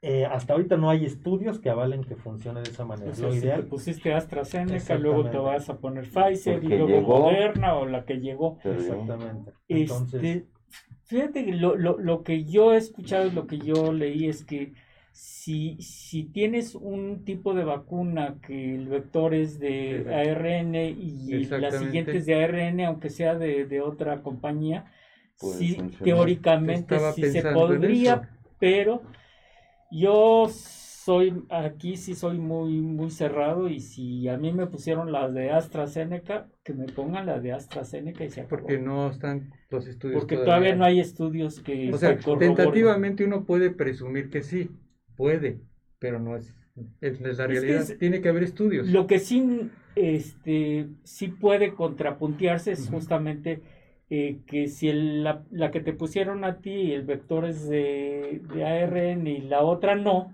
entonces si no, no, No funciona. Exactamente. Esa es el- la cuestión. Mecanismos Hay una pregunta más. ¿Hay síntomas o secuelas? Yo creo que ya la contestaste. Eh, en niños y si, si les da COVID, así como en adultos. Eh, saludos, Ana Berenice. Sí, además de lo que comentábamos, justamente que sí, sí, les puede dar, por eso hay que eh, tenerlos en, en vigilancia, ¿no? Claro. Es muy, muy, muy importante. Al igual que, que la pregunta de Carlos que dice que si es común o normal que un niño pueda tener COVID sin síntomas. Sí, sí, también lo, nos llegan a presentar, que eso al principio era algo de lo que se hablaba mucho, que desgraciadamente de repente el irnos de casa en casa, pues es un problema, porque a lo mejor mi hijo puede que lo tenga, ¿sí? no presenta ningún síntoma, yo voy a lo mejor a casa de, de- de mis papás o de los suegros y yo no abrazo a nadie, y yo digo, no, no, no los estoy tocando. Pero ¿quién es el, el- el- el común? Pues el nieto, ¿no? Los Exacto. nietos. Normalmente ellos sí llegan, abrazan a uno, abrazan al otro, juegan. Entonces, por supuesto que de repente las familias han empezado así que Sí, mira, cae uno eh, y van cayendo todos los demás. Oye, pero ¿qué pasó si, si hicimos nuestra sana distancia y, este y nos juntamos, pero no nos no estuvimos cerca? Pues sí, Sí, pero fíjese, yo precisamente acabo de tener una experiencia con un caso de una, una nena pequeña, menos de 5 años, que acaba de adquirir, eh, fue, fue PCR positivo, pero con datos muy propios, sin complicaciones, pero con PCR positivo. Ujú. dio positivo a la prueba. Desafortunadamente su mamá sí desarrolló el padecimiento. Y todo sucedió y surgió en relación a un breve espacio ¿no? que se dieron de, de- de comunicarse familias para festejar una situación. Surgió repentinamente y ahí prácticamente toda la familia está en cuarentena. Como lo, tú lo aludías hace un momento, doctor. Claro. Entra en cuarentena toda la familia, no nada más la, la persona que está presentando el caso en ese momento. Claro, yo creo que aquí parte de la, de la comunicación es muy importante, sobre todo entre la familia. O sea, tenemos que normalizar el decir de repente, pues no te puedo ver porque pues no sé si te estás cuidando. O sea, no es, no es ningún tipo de, de, este, de ataque, simplemente es algo que, que se tendría que hacer para seguirnos cuidando. ¿no? Yo tuve un caso con un, con un paciente muy parecido en el que eh, el papá tiene otros dos hermanos y justamente en esa semana la carga de trabajo era mucha, entonces el hijo se fue, a- se quedó unos días con uno de los hermanos, con uno de los tíos, con la familia y luego con la otra familia, ¿no? Pero el primer tío ya traía síntomas, ya estaba positivo y le dio pena decir que, que- que estaba positivo, ¿no? Entonces, por supuesto que al regresar a casa, pues contagió a la casa, al regresar a la casa, el otro tío contagió a la otra. Entonces fueron tres familias, ¿no? En menos de una semana que, que- que todos quedaron positivos, justamente por haber dicho, oye, ¿sabes qué? Pues estoy positivo, no es algo que tenga que dar pena, estamos en un- una pandemia, ¿no? Simplemente pues tengo que cuidarme y decir, ahorita no los puedo ver o no lo puedo recibir. Sí, es exponencial. Muchísimas preguntas, muchísimas preguntas. Sí. A ver, Qué bueno. Vamos a, Si vamos a hacer un pequeño un corte. Jesús. Vamos a hacer un pequeño corte de dos minutos y, Y continuamos. y regresamos. Muchísimas gracias nuevamente. Aquí platicando este, con el doctor Jorge Castro Pinedo. Pineda, ¿verdad? Pineda. Que este, nos está hablando de eh, pediatría eh, y, em- y, y COVID y COVID y embarazo que estamos también platicando. Hay muchísimas, muchísimas preguntas y bueno, pues no voy a quitarle más tiempo a, a nuestras preguntas. Te voy a hacer una que, que me pareció bastante bien y, y- y que pues en el comercial estábamos platicando de esto y sí tiene muchas aristas. Exacto. Ante nuestra realidad dice, sí recomiendan que los niños regresen a clases hasta que todos estén vacunados, porque es una población a la que no mencionan mucho, pero es importante. Eh, sepamos cómo, que, que es importante que sepamos cómo actuar. Gracias, Gerardo. Sí, pues platicamos ahorita y, y- vimos que, que ahí hay intereses este, económicos, intereses Pero, Pues por no- ejemplo, las primarias no van a estar vacunadas. no van a estar vacunados ¿Qué? y, y- ahí se pues tenemos un, un- problema económico muy serio y porque pues como lo estabas diciendo hay mucha Sí. deserción Sí. Y la deserción Se han caído Sí, sí, sí. No, y en las escuelas desempleo a los profesores. Sí, sí, sí, entonces necesitan ya. Sí, no, ellos y, también surge esta, esta pregunta porque que, eh, precisamente estas últimas noticias que tuvimos en esta semana, hubo por ahí un, un caso de una escuela particular que tentativamente abrió sus puertas y fue, fue encontrado como en un caso propio. Entonces de ahí se toma este tema, ¿no? Que si se va a regresar a las escuelas o no. Ustedes recordarán que estamos en semáforo naranja. naranja. Entonces, si hablamos realmente de, de- de la situación que esto cada vez va a la alza, recordar que estábamos en un semáforo rojo.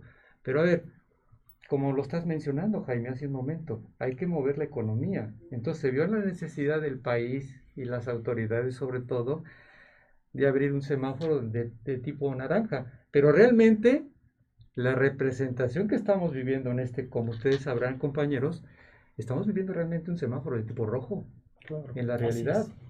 Y no nos tenemos, por lo tanto, que confiar. Porque esto es subliminal, es, es, es algo virtual. La realidad es otra. Entonces tenemos que manejarnos como un semáforo rojo, aunque sea un semáforo de tipo naranja. Claro, Entonces, no la- estamos preparados como país. En la ahorita. mitad de los comercios han quebrado, ¿eh? Sí, Sí, sí, sí. Pues es el, el- el problema realmente, a- a- a- además de lo, de lo económico para, para todos los mexicanos ahorita, viene para, los, para el siguiente año, o sea, para todo lo que, lo que va, ¿no? Porque todavía el año pasado, pues, bien o mal había una que otra reserva, si tenías ahí un guardadito, si tenías, ¿no? Este año se está empezando muy Sí, la difícil economía y está- la economía, o sea, no se ve que vaya a aumentar ni a moverse tanto, entonces va a ser un año muy complicado, ¿no? Y, y retomando lo- lo- la pregunta que hacía Gerardo, híjole, creo que es una pregunta pues muy, muy buena y, y no sé si, si tengamos la, la respuesta aquí en el, en, el, en el foro como tal, porque depende de muchas cosas, O las ¿no? condiciones de o las condiciones colegios. exactamente de los colegios y eso para, para poder llevar. Ahora, hay colegios que eh, eh, clandestinamente no están eh, eh, trabajando y eso, guarderías, pero, pero bueno, o sea, no es que tengan ahorita algún permiso como, como tal, Exacto, ¿no? ¿no? Sí. Pero depende de muchas cosas. Fíjate que eh, eh, eso que acabas de decir, es- yo lo, lo vivo con mis nietas, eh, que es, la están llevando, eh, o sea, no van al kinder como tal, A una célula. sino a burbujas. Ajá, las- burbujas tienen como burbujas. Y, y está muy, muy controlado y no lo veo con, con- con malos ojos, porque además es una necesidad, es una necesidad que tienen los, los niños, mis nietas tienen dos años y medio, y, y- y no las puedes tener encerradas, y no las puedes tener con clases con una pantalla, porque a los dos minutos ya se aburrieron. se aburrieron y tiran la pantalla.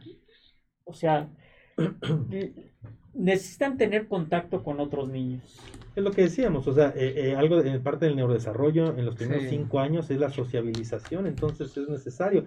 Mucha gente está, está fumando, esa- eh, eh, fomentando esas burbujas o células en las que si yo vivo en un edificio, a lo mejor hay Exacto. eh, otros niños así, pues es más controlado y les está yendo bien, que eso también hay que, hay que comentarlo. Sí. Entonces, si se mantienen las medidas adecuadas, pues se juntan a lo mejor tres, cuatro, cinco niños, una maestra les da dos, tres horas y van en días alternos. Y, y entonces, pues se tienen que buscar, yo creo que aquí el, el problema que, que- que el gobierno tiene que ver en algún momento es tratar de buscar eh, diferentes maneras de, de reactivar esta, esta parte, porque sí es una, es una necesidad para, No, y, para eh, los padres de y familia. si se acuerdan del programa que, que tuvimos, ¿no? De toda la tecnología. Ah. ¿Hasta qué grado puede afectar a los infantes sí, y sí. en qué edades? Ah, claro. y llegamos a la conclusión de que si hay una afección, sobre todo los primeros cinco años, Por supuesto. está ese desarrollo. Pero hay que estar muy pendientes de eso porque en las noticias decían que escuelas particulares regresan el primero de marzo. No, pero además todas. dijeron, Ajá.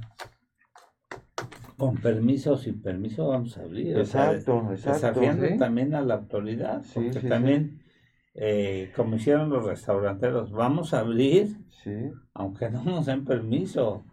Y, y, o sea, desafiaron a la autoridad, pero también la autoridad pues tuvo que ser condescendiente. Sí, complicado, sí, claro. Sí, sí, sí. porque No, no nos va a dar tiempo de... no les están pagando a, a- a ¿Qué? los meseros, a la gente que está trabajando. Sí, sí, sí. grandes grupos este, industriales de que acaparan eh, restaurantes, eh, Sí, les están pagando el 20%. exacto, ¿no? Entonces la gente no vive con el 20% de- cuando tienen salarios mínimos. Claro, no, Es no, muy no, no, difícil.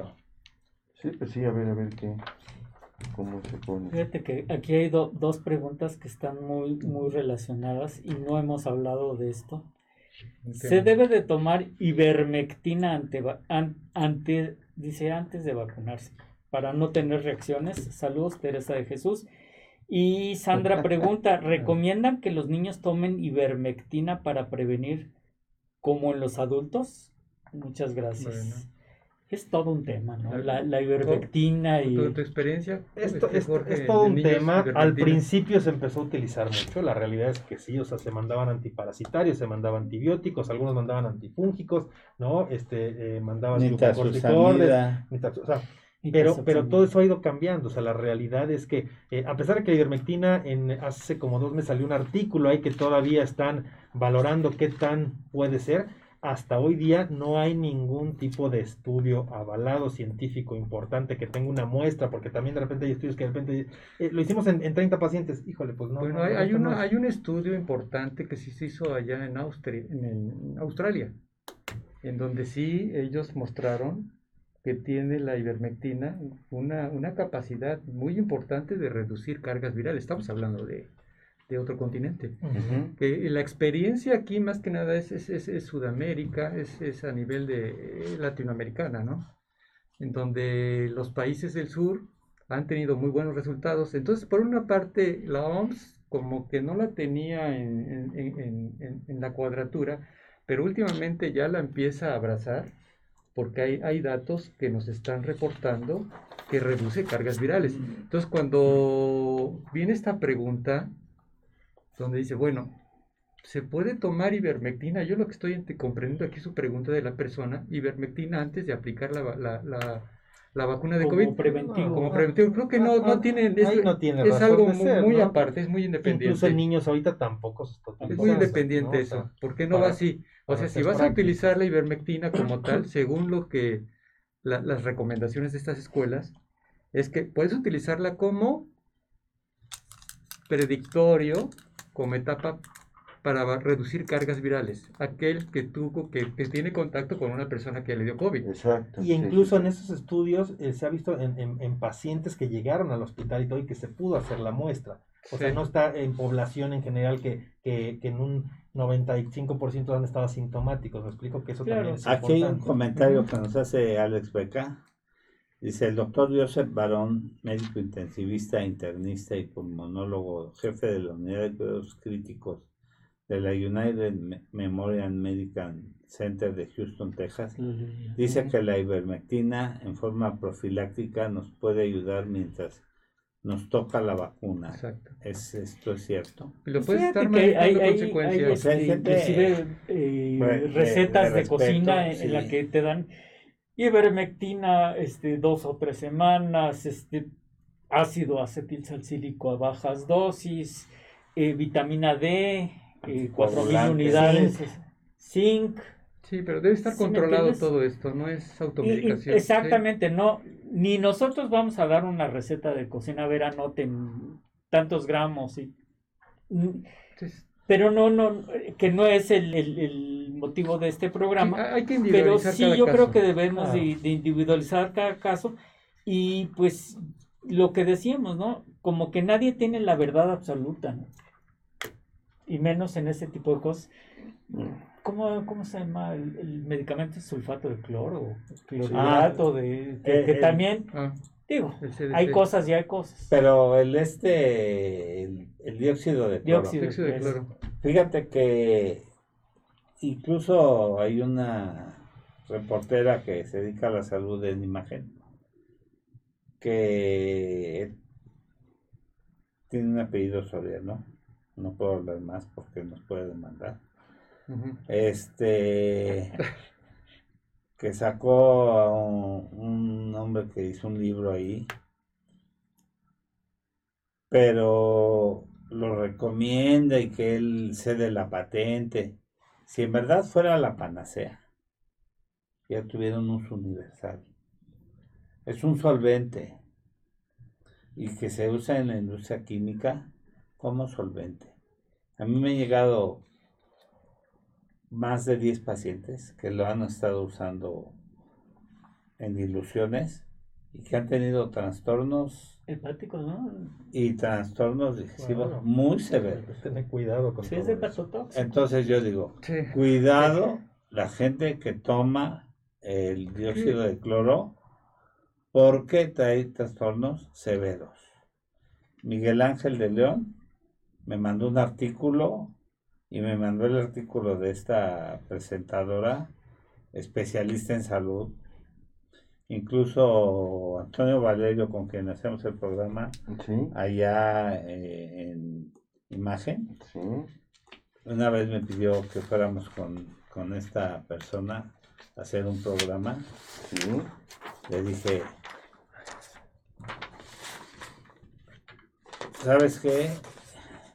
Pide mil requisitos de especialidad y todo eso, pero es una persona que ni es- no es médico, que te pone mil, mil este, cuestiones para que vayas a su programa y nada más te da las gracias, ¿no? No queremos que te paguen, No, pero, no, pero sí que sea una gente proba que te demuestre, pero que saca a veces es- algunas informaciones que, que no pueden poner en duda una situación como lo del dióxido de cloro, que sí pueden poner en peligro y que ya lo dijo la OMS Claro. y que ya lo dijo la FDA, que causan problemas, que ya lo dijo Cofepris, que causan verdaderos problemas para la salud. Entonces, Miguel Ángel de León, uno de nuestros grandes colaboradores, me, me mandó el artículo, me mandó el programa completo. Dije, ten cuidado, porque él quería hacer un comentario sobre esto, que lo invitaron a un programa porque él hace muchos programas de televisión. Ten cuidado en comentar esto, Miguel Ángel. Está prohibido que no tiene fines médicos probatorios ujú. en hacer comentarios sobre esto. A mí me han llegado pacientes con grandes problemas. Entonces el dióxido de cloro no se debe de usar. Ese sí, no se debe de usar. Correcto. Perfecto. Mira, Yo creo que aquí, perdón, perdón, no, sí. Fer, algo rescatable de, de lo, de, lo, de lo que dices, hay que también estar informado de fuentes que sean fidedignas y a lo mejor checar la CDC, ¿no? Checar la OMS, checar la Organización Panamericana de la Salud, la este, eh, COFEPRIS aquí en, en- en nuestro caso en México, la FDA. O sea, finalmente también tenemos que buscar y no nada más lo que nos dicen. Es que Este, sale el, el el desarrollador de, Es que- o de los que hizo estudios supuestos en. Austria, que vive en Austria, y se llena de bombas y, y de cosas, que él regala la patente del dióxido de cloro eh, en forma altruista y que él no tiene ningún inconveniente. Si hubiera sido la panacea, los grandes investigadores, pues ya lo hubieran tomado desde el principio y, y ya no se hubiera corrido la pandemia como Claro. nos está pasando. Pero ¿no? yo, yo creo que aquí esto es, un, es una gran, gran polémica este tema, porque es como todo, ¿no? Todas las sustancias mal manejadas pueden ser tóxicas, así sea una planta, un fitofármaco que está sometido a investigación. Ya lo vemos en la escuela en medicina tradicional china, son años de investigación en para sacar un fitofármaco o una, una eh, em, fórmula magistral, porque lo hay de antemano. Entonces, como nuestra medicina clásica, nuestra farmacología que tenemos, tanto fármaco que se abusa de él, puede haber efectos adversos, efectos secundarios que pueden ser mortales. Entonces, si estamos hablando de, de dióxido de cloro en este momento, es un producto o una sustancia que desafortunadamente no tiene un control. Y al no tener un control, ponga ustedes la referencia. Podría ser, podrá ser, ser muy bueno y utilizado de la manera propia y adecuada. Pero si está cayendo en manos ajenas, en manos inexpertas, donde no hay reconocimiento y no es posible llevar todo un seguimiento, está sucediendo este tipo de situaciones. Entonces tenemos que tener mucho cuidado. Si alguien lo quiere utilizar bajo criterio y convicción muy personal, y nosotros como médicos utilizamos una hoja de antemano donde va a haber un reporte, lo quieres tomar, Pues sí, está obviamente. bajo tu, tu convicción, pero bajo un reporte. Claro. ¿sí? Oye, este, Para vamos- saber qué vamos a hacer con ese tipo de pacientes. Vamos a mandar más saludos. Está este Pedro Pelayo, un saludo cordial y felicitaciones al programa. El eh, Marco Antonio Sánchez, saludos. Y hay una pregunta de una paciente, Shilomen Cabrera, que nos te manda a saludar, me manda a saludar a mí. Hola, Dice-. La pregunta de ella dice, este, ¿cómo podemos detectar o cómo podemos cuidar a un bebé que tenga COVID? Y si es mortal el COVID en bebés. Dices, Una buena pregunta. Preguntando. Muy bien, mira, es una buena pregunta, lo habíamos platicado al principio brevemente. Finalmente, cuando hay alguna duda, hay que, hay que acudir al, al pediatra, a nuestro médico de confianza, justamente porque decíamos los síntomas pueden ser pues muy similares, ¿no? Eh, la ventaja de lo que se ha visto ahorita eh, con, con- con estos últimos meses y eso, es que a los niños no les ha dado de una forma tan agresiva. Eh, hablando en porcentaje, ojo, eso no quiere decir que no les pueda pasar. Sí, ¿Me explico? sí. Entonces, sí hay que estar pendiente porque si tú ves que tu bebé se empieza a poner mal, ¿sí? hay que acudir para, para darle una, una, una, una revisión adecuada. Sí. ¿Y cuáles son los síntomas? ¿Cómo puede darse cuenta la mamá del bebé que tiene probable COVID? Digo, aquí por ejemplo, si los papás ya están positivos, pues es un antecedente para estar ahí pendientes. Pero lo que decíamos, puede estar desde eh, puros mocos, ¿no? Que empiece con rinorrea, eh, un poquito de irritabilidad, a lo Sí. mejor baja en, el- en la ingesta, en el apetito. Sí. De repente puede haber niños que empiecen con un poquito de vómito o de diarrea, que es algo que ya se está viendo. Ajá. Algunos pueden salir con un poquito de dermatitis, ¿no? Lo que sea Roberto, o neurodermatitis, que a veces se, se puede presentar. Por eso decimos, cuando sale algo fuera de lo habitual en nuestro bebé, pues lo O mejor sea, es- di- es digamos, acudir. varios marcadores presentes. O sea, Exactamente. fiebre por varios días, Ajá, sí. problemas de ma- manifestaciones diarreicas, náusea, vómito, diarrea Sí. por varios Obviamente días. cuando me tengo que apurar más es si empieza con datos de dificultad respiratoria, que habíamos dicho, a lo mejor está con Que- moquito y fiebre y pues Sí, bueno, que es el me indicador, en casa, que es uno de los indicadores, de repente veo que le está costando trabajo jalar aire, su pechito se hunde mucho, ¿no? Ajá. Este tiene aleteo nasal, está muy irritable, es momento de O, que se la- ahoga con la mamila, ¿no? Que no puede respirar. o de repente se está Come, atragantando, ¿no? O trae mucho moco y mucha flema que, ¿no? Quiere, quiere comer y termina Ok. Y vomitando. el exantema, ¿no? Que todo eso lo vaya acompañando. Palmas Claro. de las manos, plantas de los pies. ¿Qué pasa en las palmas y qué pasa en Palmas de las pies? plantas de los pies, lesiones en Las piel. lesiones que decíamos que pueden salir en las lesiones, en los pliegues interdigitales y eso. La lengua, la, la color roja, Ok. escarlata en ocasiones. Muy bien. Las papilas alteradas. Tenemos Sí, otras sí. preguntas, muchas, ¿eh? Muchas. Y yo creo que van a quedar en el tintero y eso es lo, lo, lo bueno para volverte a invitar aquí al, Será un, un programa. gusto. La verdad es que van a quedar muchas, pero pues vamos a tratar de darles respuestas. Si mi hijo es alérgico, ¿qué recomendaciones nos pueden dar para evitar que tenga COVID? o si le da. ¿Qué puedo hacer? Gracias, Simón. Pues mira, Simón, la realidad es que no cambia mucho en cuanto a otro niño que no sea alérgico, ¿no? Sobre todo por lo que se sabe hasta ahora. O sea, los cuidados siguen siendo los mismos, finalmente, para que, primero para que no tenga COVID.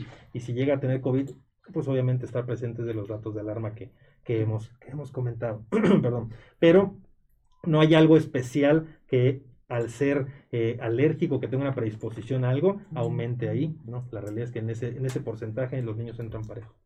Claro.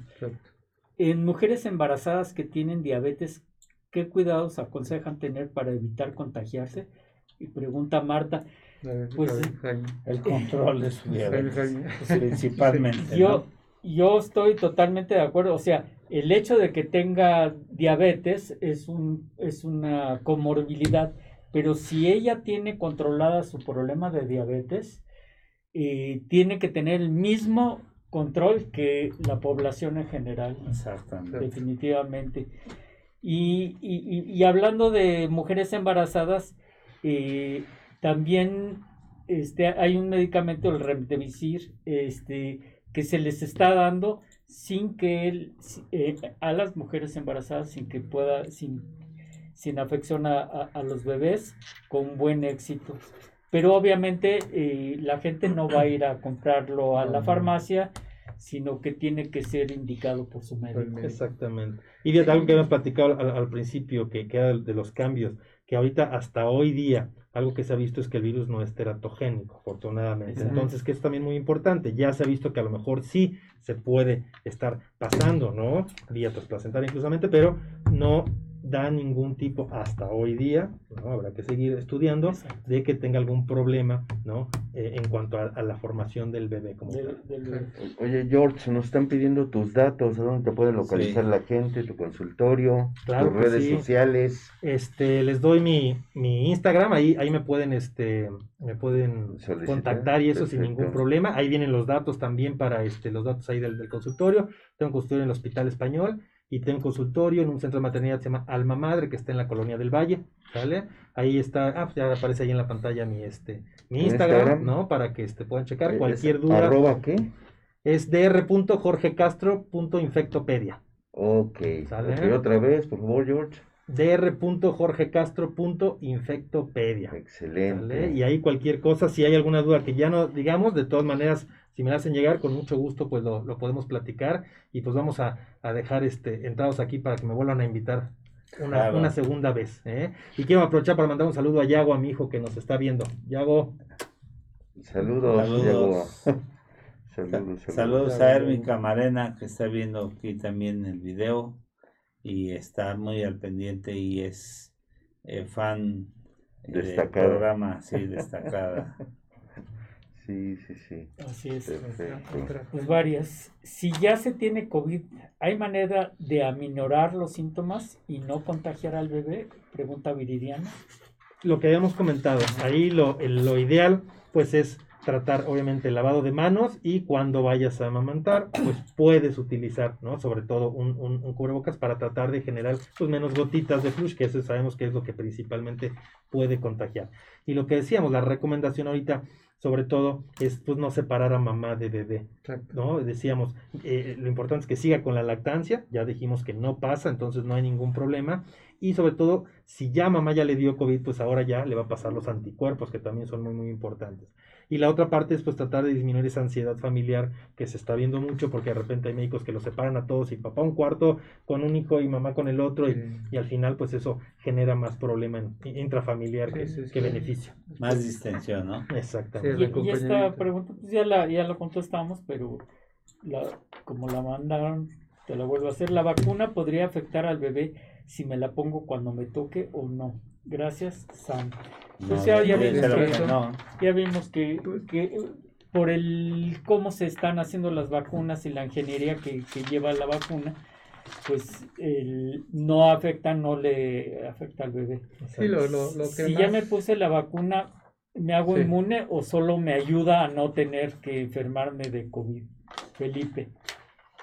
Aquí hay que recordar que la vacuna finalmente está hecha ¿sí? para tratar de disminuir ¿no? Un, un, un efecto adverso grave o, o- o una complicación, por así decirlo. Entonces, el hecho de que me ponga la vacuna no quiere decir que no me dé COVID. ojo, Exacto, no te ¿sale? exime. O sea, va a elevar los anticuerpos y las defensas para que mi cuerpo esté mejor preparado contra eso. Por un ¿no? tiempo. Por un tiempo, obviamente, y tratar de que no llegue a una complicación, digamos, algo grave que acabe yo en el hospital intubado y todo eso, ¿no? Que eso es lo, principal.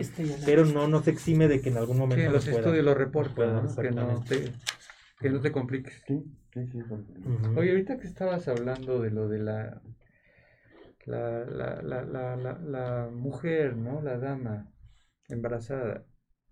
Por ahí hay un reporte donde se aplicó la vacuna a una mujer embarazada, ¿sí? Y a lo sumo que se encontró el registro es que en el cordón umbilical, la placenta, se encontraron nada más anticuerpos en el bebé, pero prácticamente no, no pasó a más. Es el reporte que dan en ese estudio. En ese Sí, seguimiento, o sea, no, no hay problema, no hay problema. De hecho, todavía están en esa, en ese, este. ¿no? Eh, eh, arrebate en- entre saber si, si realmente esos anticuerpos son de mamá que se los pasó o son anticuerpos que ya el bebé está generando por sí solo. Exacto. Entonces todavía están en esa, en esa parte, que eso es muy Hasta ahí, ¿no? interesante. De la, mayor detalle, pero no complicaciones aludidas a Sí, no, bueno, en, en el embarazo, este, por ejemplo, con la a las pacientes, pues les tenemos que poner Exacto. la DPT, ¿no? Eh, DPTA, la di- tétanos, difteria, pertusis, al final del embarazo, precisamente para que para que le pasen los anticuerpos al bebé. Y, Exacto.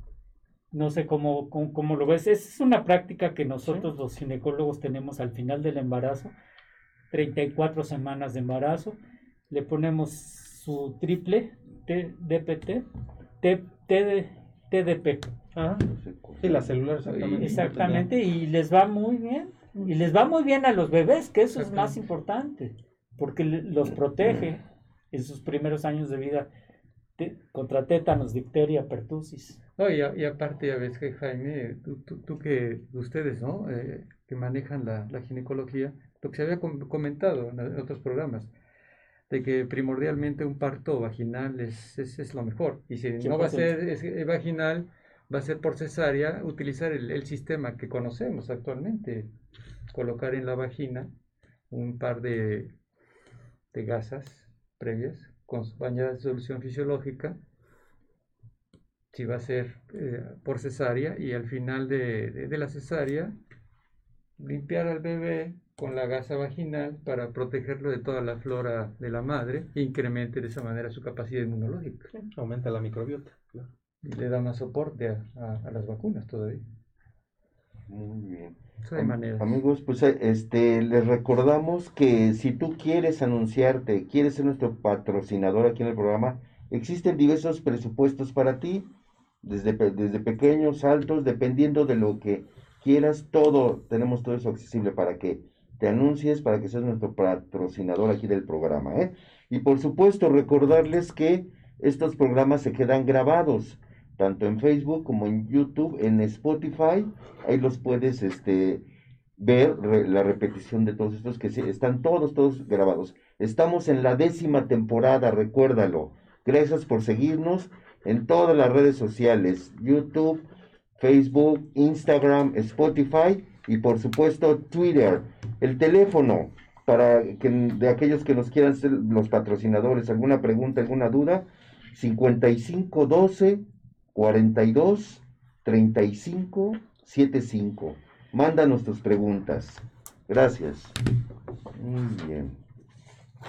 Siguen llegando preguntas. Ah, Oye, oye, George, otra pregunta. Dice, este, ¿cómo puede distinguir qué es el síndrome inflamatorio multisistémico? Esto que está, pues es tan preocupante ahorita en este momento, ¿no? Muchas mamás están, lo escuchan y piensan que su hijo le va a dar o, o no quieren que se contagien de COVID porque le tienen miedo, miedo a ese síndrome. Ah, ok. ¿Qué Ese es? justamente fue algo que platicamos al principio, para que después lo, lo chequen ahí con, con más calma. Que no lo estamos- habían estamos más visto, justos de lo- tiempo, pero. Justamente ese síndrome es una de las complicaciones que se está observando, sobre todo decíamos eh, en niños que han sido COVID positivos y que se puede presentar entre la semana a la cuarta semana post COVID. Ajá, ¿sale? sí. Entonces, por eso es bien importante ese seguimiento, decíamos al principio, con el médico para estar presente, ¿no? Y lo que se ha visto es un eh, en el que se puede presentar normalmente de los 5 años en adelante, ¿no? Ojo, no quiere decir que, no se presente antes, pero eh, Sí. el, el grueso de lo que se ha visto ahorita se, se- se ha visto así y puede presentar desde eh, síntomas respiratorios, como los que hemos venido comentando, problemas gastrointestinales sobre todo, Sí, aquí sí se puede agregar náusea, vómito, dolor abdominal, Ajá. ¿no? y obviamente datos de respuesta inflamatoria que, que llamamos, ¿no? El niño puede empezar con este, frecuencias cardíacas muy elevadas, respiraciones muy agitadas, Sí. y es momento, o sea, cuando empecemos a ver algo así, acudir con nuestro médico O para sea, es algo que puede llegar a un aspecto mayor, una falla orgánica múltiple. Exactamente, es una de las complicaciones más severas que se ha visto en, en niños, lo que decíamos al principio, o sea, sí les da y hay que, hay que estar pendientes y se puede eh, escalar. Entonces, por eso es, es necesario tomarlo en cuenta y estarlo, estarlo vigilando. que para termina en no- pulmón. Porque puede terminar en, todo el en- cuerpo. en todo el, en Termina todo el en cuerpo, ¿no? Y normalmente estos niños que decíamos al principio puede ser entre un 4% a un 5.6 más o menos, que se pueden eh, complicar bastante y requieren de una, de una terapia intensiva. Generalmente en pediatría, en, en- en tu experiencia, ¿hasta qué edad lo, lo turnan como personajes que deben ser vistos por un especialista, un, un pediatra? Un...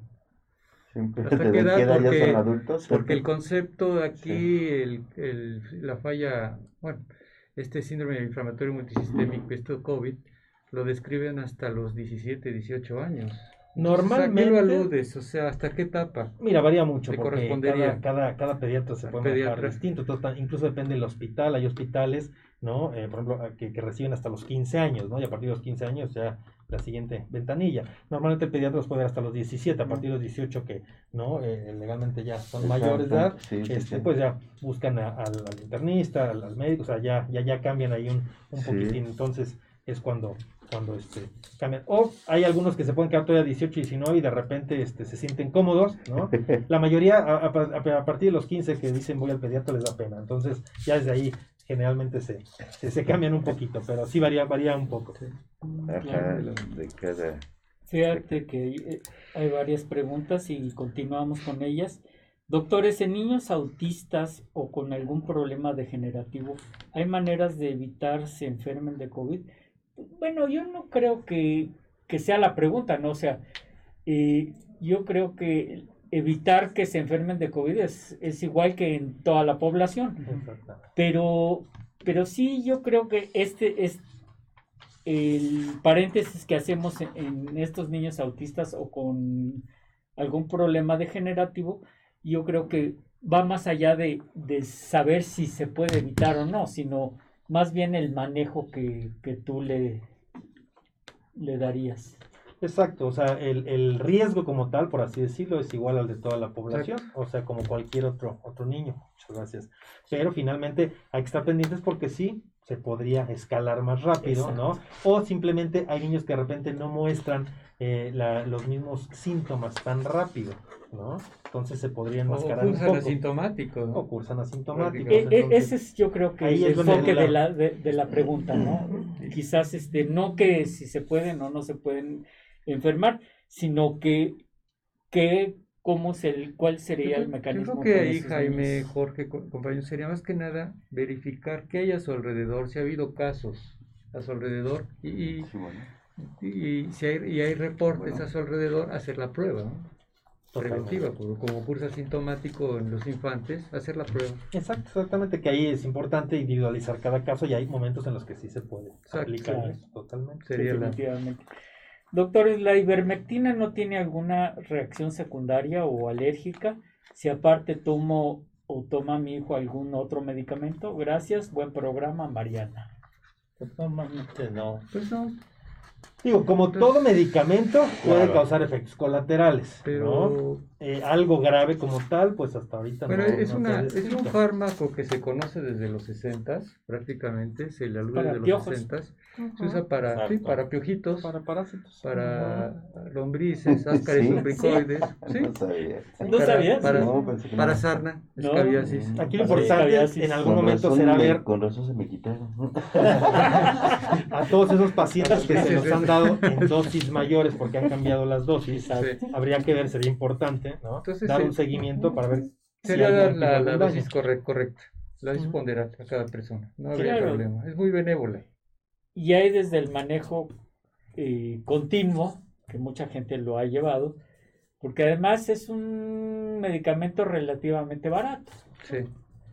que es, eh, y es muy accesible, ¿no? O sea, puedes llegar a la farmacia a pedir Ah, la no se ivermectina, aunque el farmacéutico se te quede viendo medio raro, ¿no? Ajá. pero dice, bueno, te doy la, ivermectina. Doctores, mencionan que tomando vitamina E sirve eh, o o funciona para subir nuestro sistema inmune. ¿Es cierto, Alex Beca?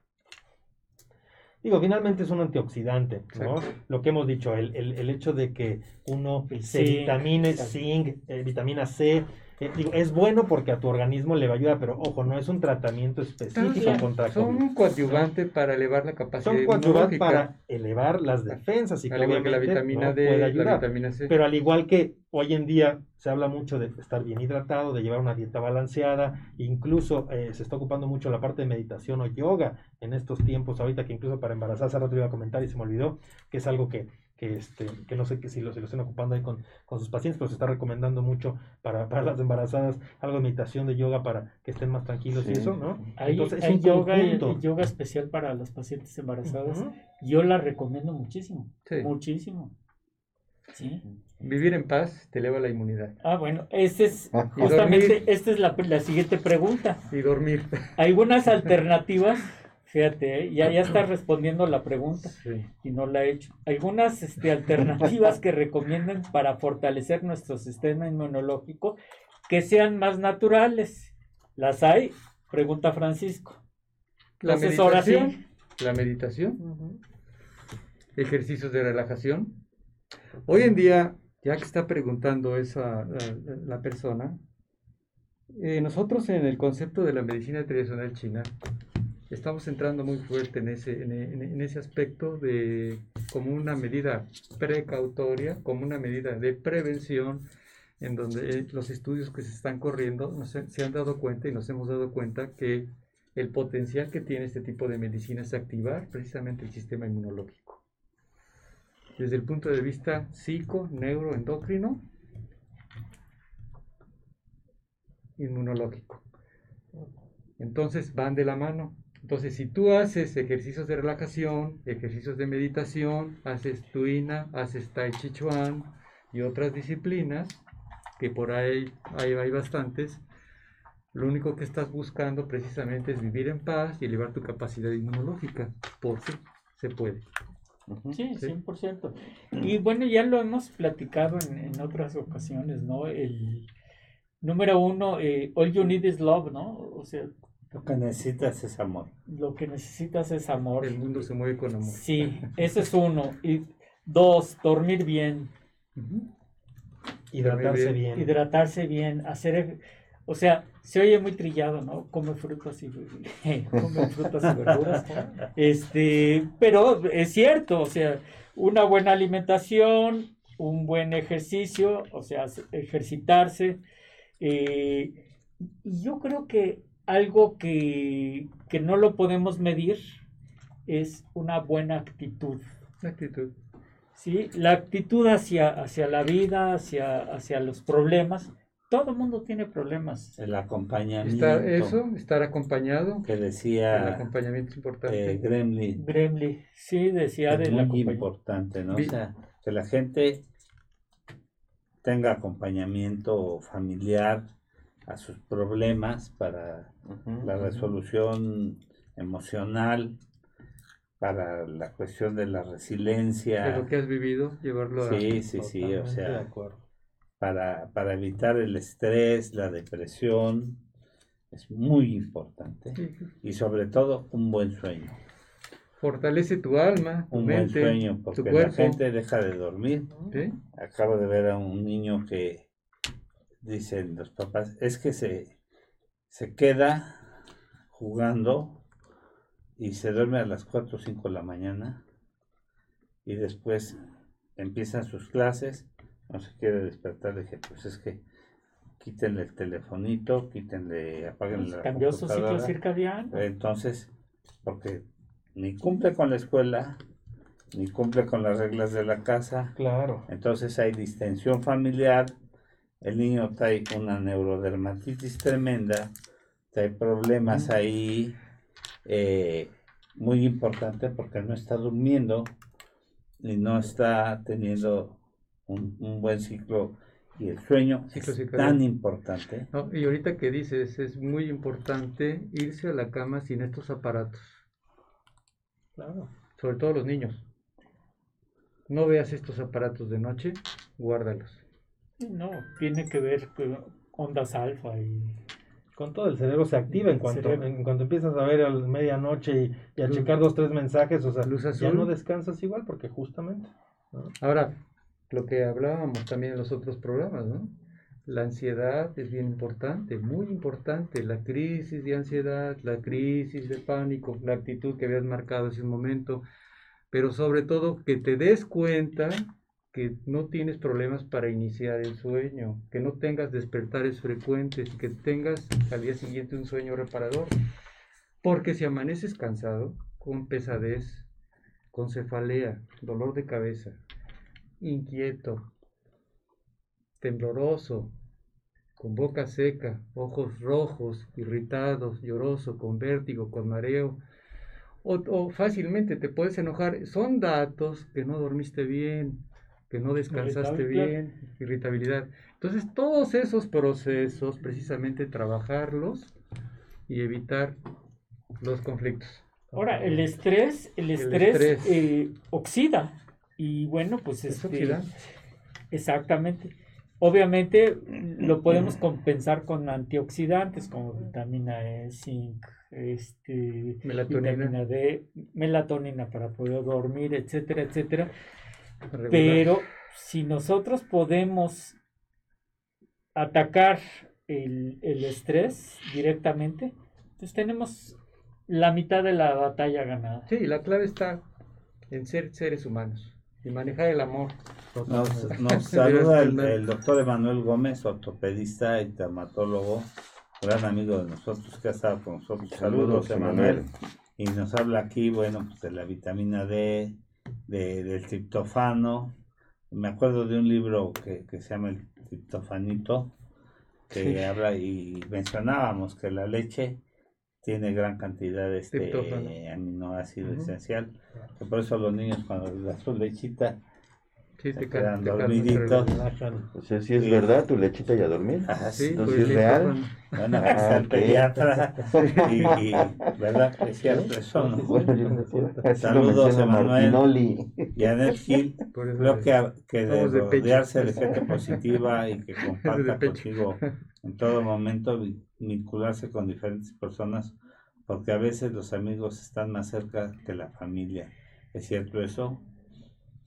Y Bárbara Ramírez, saludos a todos los doctores que integran la mesa. Es que es bien importante la buena relación. Eh, Mamilú Zamora, saludos a todos. Y bueno, pues Rosy Torres saluda al doctor Fernando Castillo, Luisa Gracias. Ramírez. Y hay muchos saludos de, de mucha gente que y felicitan al doctor Jorge Castro porque es muy interesante y sobre todo vincularse. La gente no debe estar sola, debe de compartir, debe de acompañarse y, y deben de controlar mucho a los hijos, no soltar de más las, eh, los aparatos, los teléfonos, las tablets, deben de darle cierto tiempo, lo decía Miguel Ángel de León, que tiene varias clínicas de, de terapia conductual y de todo, de terapia psicológica, que debe de haber un control sobre esto, porque sí hace daño. Pues sí, hay que poner límites, ¿no? Sí, yo, nosotros eh, importante. eh, cuando nos toca comer con los nietos y con la familia, tenemos una canastita y les digo a los nietos que ya tienen sus tablets y eso, pongan sus tabletitas en la canastita o su teléfono a, las, a los hijos. Este prohibido que estén con sus vamos a convivir como familia porque mi esposa que en paz descanse decía o comemos o cada quien se distiende como familia sí. entonces vamos a, a dialogar y hay un restaurante aquí cerca que se llama Los Panchos que dice aquí tenemos wifi pero mejor platiquen Claro, y claro. Lo que decíamos, creo que, que esto va a ayudar a que, a que la, la- la crianza en general tome más fuerza, ¿no? Porque es importante, decíamos, validar las emociones de los niños. O sea, estamos teniendo mucho problema de extensión familiar precisamente porque los niños no saben cómo manejar esto. Claro. Si uno nos cuesta trabajo, pues ellos más. Entonces tenemos que ver la manera de validar esas emociones para que poco a poquito, pues, podamos sanar todos y salir adelante. Sí. Y, ya tenemos la- las últimas preguntas. Fíjate que, que Marisol nos dice que los niños, como los animales en casa, han estado sin salir. Los niños pueden tener ansiedad. Totalmente. Nos dice Marisol. Los niños, ¿qué? Obesos tienen los mismos riesgos que un adulto. Claro. Pregunta este, Miguel. Y eh, por último, pues, sí, que ya estamos en Sí. tiempo, podían dar saludos del doctor, eh, los datos, tus datos para, para el panel. Ya los muchas gracias, ya lo subieron. Pregun- saludos de Ana Belén. Este, están preguntando por los datos de nosotros, del doctor Fernando Castillo, del doctor Cleman, doctor Canales, el están doctor pasando Rojas. ahí en Entonces, eso es justo lo que les quiero decir, que están ahí abajo en el banner. Y todo el tiempo se están pasando, ¿eh? Excelente. Gracias. Pues ya, los 11. Dice Manuel Gómez que hay que ir a los panchos por unos tacazos. Ah, eso sí, ¿verdad? Sí, ¿Cómo no? están muy buenos A ahí. lo mejor se tiene que retirar el doc. Sí. Está bien cerradito de tiempo. ¿no? Sí, está muy cerrado. La verdad es que Ah, no, somos o bien. algo que, que, que gustes algo agregar, que gustes algo este, importante que consideres. De- Pues digo, antes que nada agradecerles la, la invitación. ¿eh? La verdad es que este La estuvo- pasamos estuvo, bien. Estuvo muy muy padre. Espero no sea la, la última. ¿No? Este. Gabriel, Fer, Jaime y, y Roberto, muchísimas gracias. Gracias a, a Gracias. todos los radioescuchas que están ahí y gracias por participar con, con sus preguntas que, que son muy importantes. Decíamos cualquier cosa que se ofrezca, si hay algo que no alcanzaron a ver, pueden regresarlo, queda guardado, ¿no? Tocamos casi todos los temas. Si hay algo en específico, me pueden este, contactar directamente en el Instagram y con, con mucho gusto. Y pues bueno, creo que para, para cerrar, eh, pues eh, lo que decíamos, ¿no? Eh, tiene que, prevalecer la parte familiar y la parte del amor que es muy importante. Eh, el hecho de, de que la familia tome pues más fuerza siempre ha sido importante, pero creo que en el, en el paso de los, de los años de repente nos hemos ido perdiendo ahí un poquito, entonces creo que es momento de, de reencontrar ese, ese núcleo familiar y, y lo que decíamos, tratar de, de cambiar todas esas dinámicas que a lo mejor no estaban funcionando y que hoy en día tenemos la oportunidad dada la pandemia y hay que, hay que siempre buscar la, la parte buena, lo que decías de la resiliencia, que es bien importante, ¿no? ¿Qué, qué me puede funcionar? Porque la realidad es que ya no va a ser igual. La persona que espere regresar a como antes, eso pues ya queda obsoleto ahorita. Sobre todo en los próximos, el próximo año seguramente irá muy igual y habrá que ver incluso en los hospitales si en algún momento quitan, por ejemplo, ¿no? Este, los cubrebocas ya de entrada. ¿No? Antes era así como que nada más en las terapias, en áreas, y ahora seguramente. Entonces, todos esos cambios que han hecho que nos, que nos vayamos modificando, pues tenemos Ujú. que... Como la cultura japonesa, ¿no? Sí. Allá Ujú. tienen sus cubrebocas desde siempre, ¿no? Exactamente. Es parte Entonces, es parte de la, de la ya. cultura y es algo que tenemos que, que- que sumar Exacto. a lo que llevamos día, día a día. Modificar nuestra. Les diría yo nada más a las mamás que estén embarazadas, pues que estén tranquilas, que tengan su seguimiento con su ginecólogo, eso es fundamental, Así ¿no? es. E- Eso es lo que puede hacer una diferencia entre ir mes con mes a, a- a no ir. De repente existe ese miedo de, de no querer salir, pero, pero es importante cuando se trata de una consulta, ¿no? En caso de los niños, los esquemas de vacunación hay que tratar de que no se desfasen mucho. Eh, se entiende que, que papás de repente se quieren esperar un poco, pero no tanto, porque ahorita pues ya vamos a llevar un año y de repente me han llevado niños que en los últimos 6, 8 meses no les ha tocado una sola vacuna, entonces también es Hay que tener mucho esa, esa parte. 100%. u- una, bueno, mi última pregunta sería esta. ¿Qué recomendación le podrías dar a las madres en un momento determinado que, que lo tomen parte de la vida, que se programen digo, mi bebé o mi niño, mi hijo ahorita no presenta ninguna situación.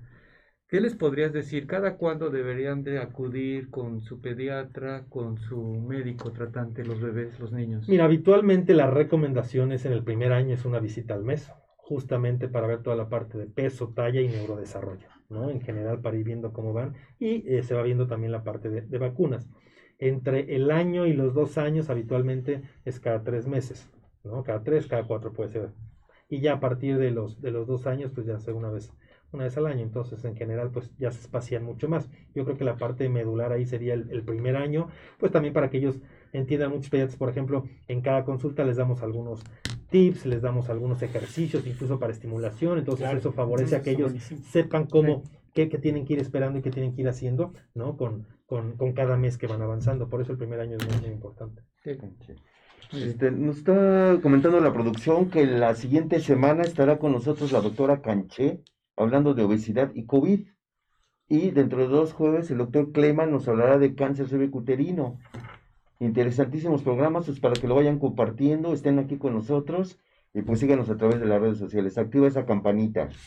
Y a ver si Emanuel Gómez Ah, sí, nos hace cierto. favor de venir De- con fractura de cadera ¿A los panchos o, a- o- y, o aquí? y- y de aquí a los panchos. ¿Ya oíste, Manuel? Emanuel. Entonces dice que sí va a venir. invitando- Sí, Entonces sí viene. pues, es- Perfecto, entonces lo vamos programando. ¿Fractura de Ajá. cadera, de cadera. Sí, ¿no? Ok, excelente. Claro que Yo sí. te echo un grito. Sí, él, él es muy bueno. Es un ortopedista que estuvo en en la Endoclinic de Alemania. Sí, sí, sí, como no. Muy buen ortopedista. Mm. Siempre, a ver, eh, sí lo conoces, ¿no? Es de aquí, de aquí, Sí, el sí, doctor. sí. Ah, perfecto, pues muy bien. Sí, pues ya se acabó Pues el muchas programa. gracias. Muchas gracias este, George, a nuestro amigo Jorge Castro Pineda, Muchas gracias. pediatra e infectólogo, que nos hizo el favor de estar con nosotros y con la puerta abierta para que vuelva a estar con otro tema importante Por supuesto. de, que sí. de desarrollo de los niños, que son temas por demás importantes. A todos mis- mis compañeros que me hicieron favor de, de acompañarnos aquí con la conducción del programa, a la gente que nos hace favor de producirnos, a Sai, a Jesús, a Rita, a, Yan- a Yanis y al bebé. Y a toda la gente que nos hace favor de escucharnos. Que tengan un excelente día y un mejor fin de semana. Muchas gracias. Gracias. Gracias. vemos. Gracias.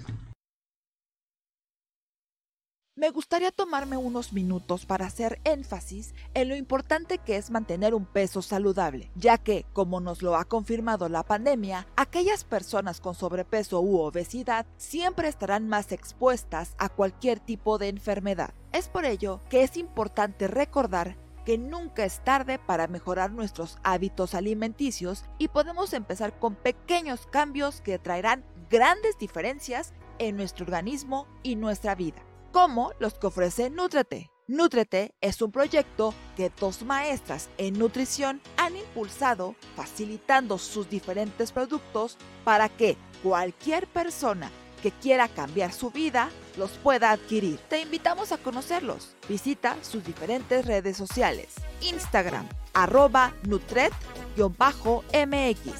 Facebook, arroba Nutrete CDMX o al teléfono 55 62 16 65 20. Nútrete y cambiará tu vida. ¿Quieres empezar a comer saludable? En Nútrete nos encargamos de revisar la lista de ingredientes e información nutrimental de cada producto que tenemos para garantizar que realmente sean saludables. Contamos con diferentes productos como productos keto, suplementos, vitaminas, minerales y un sinfín de productos para complementar tu alimentación. Encuentra todo nuestro catálogo en Instagram como Nutret-MX o por Facebook en Nutret CDMX. Para más información, al WhatsApp 55 62 16 65 20. Nútrete y cambiará tu vida.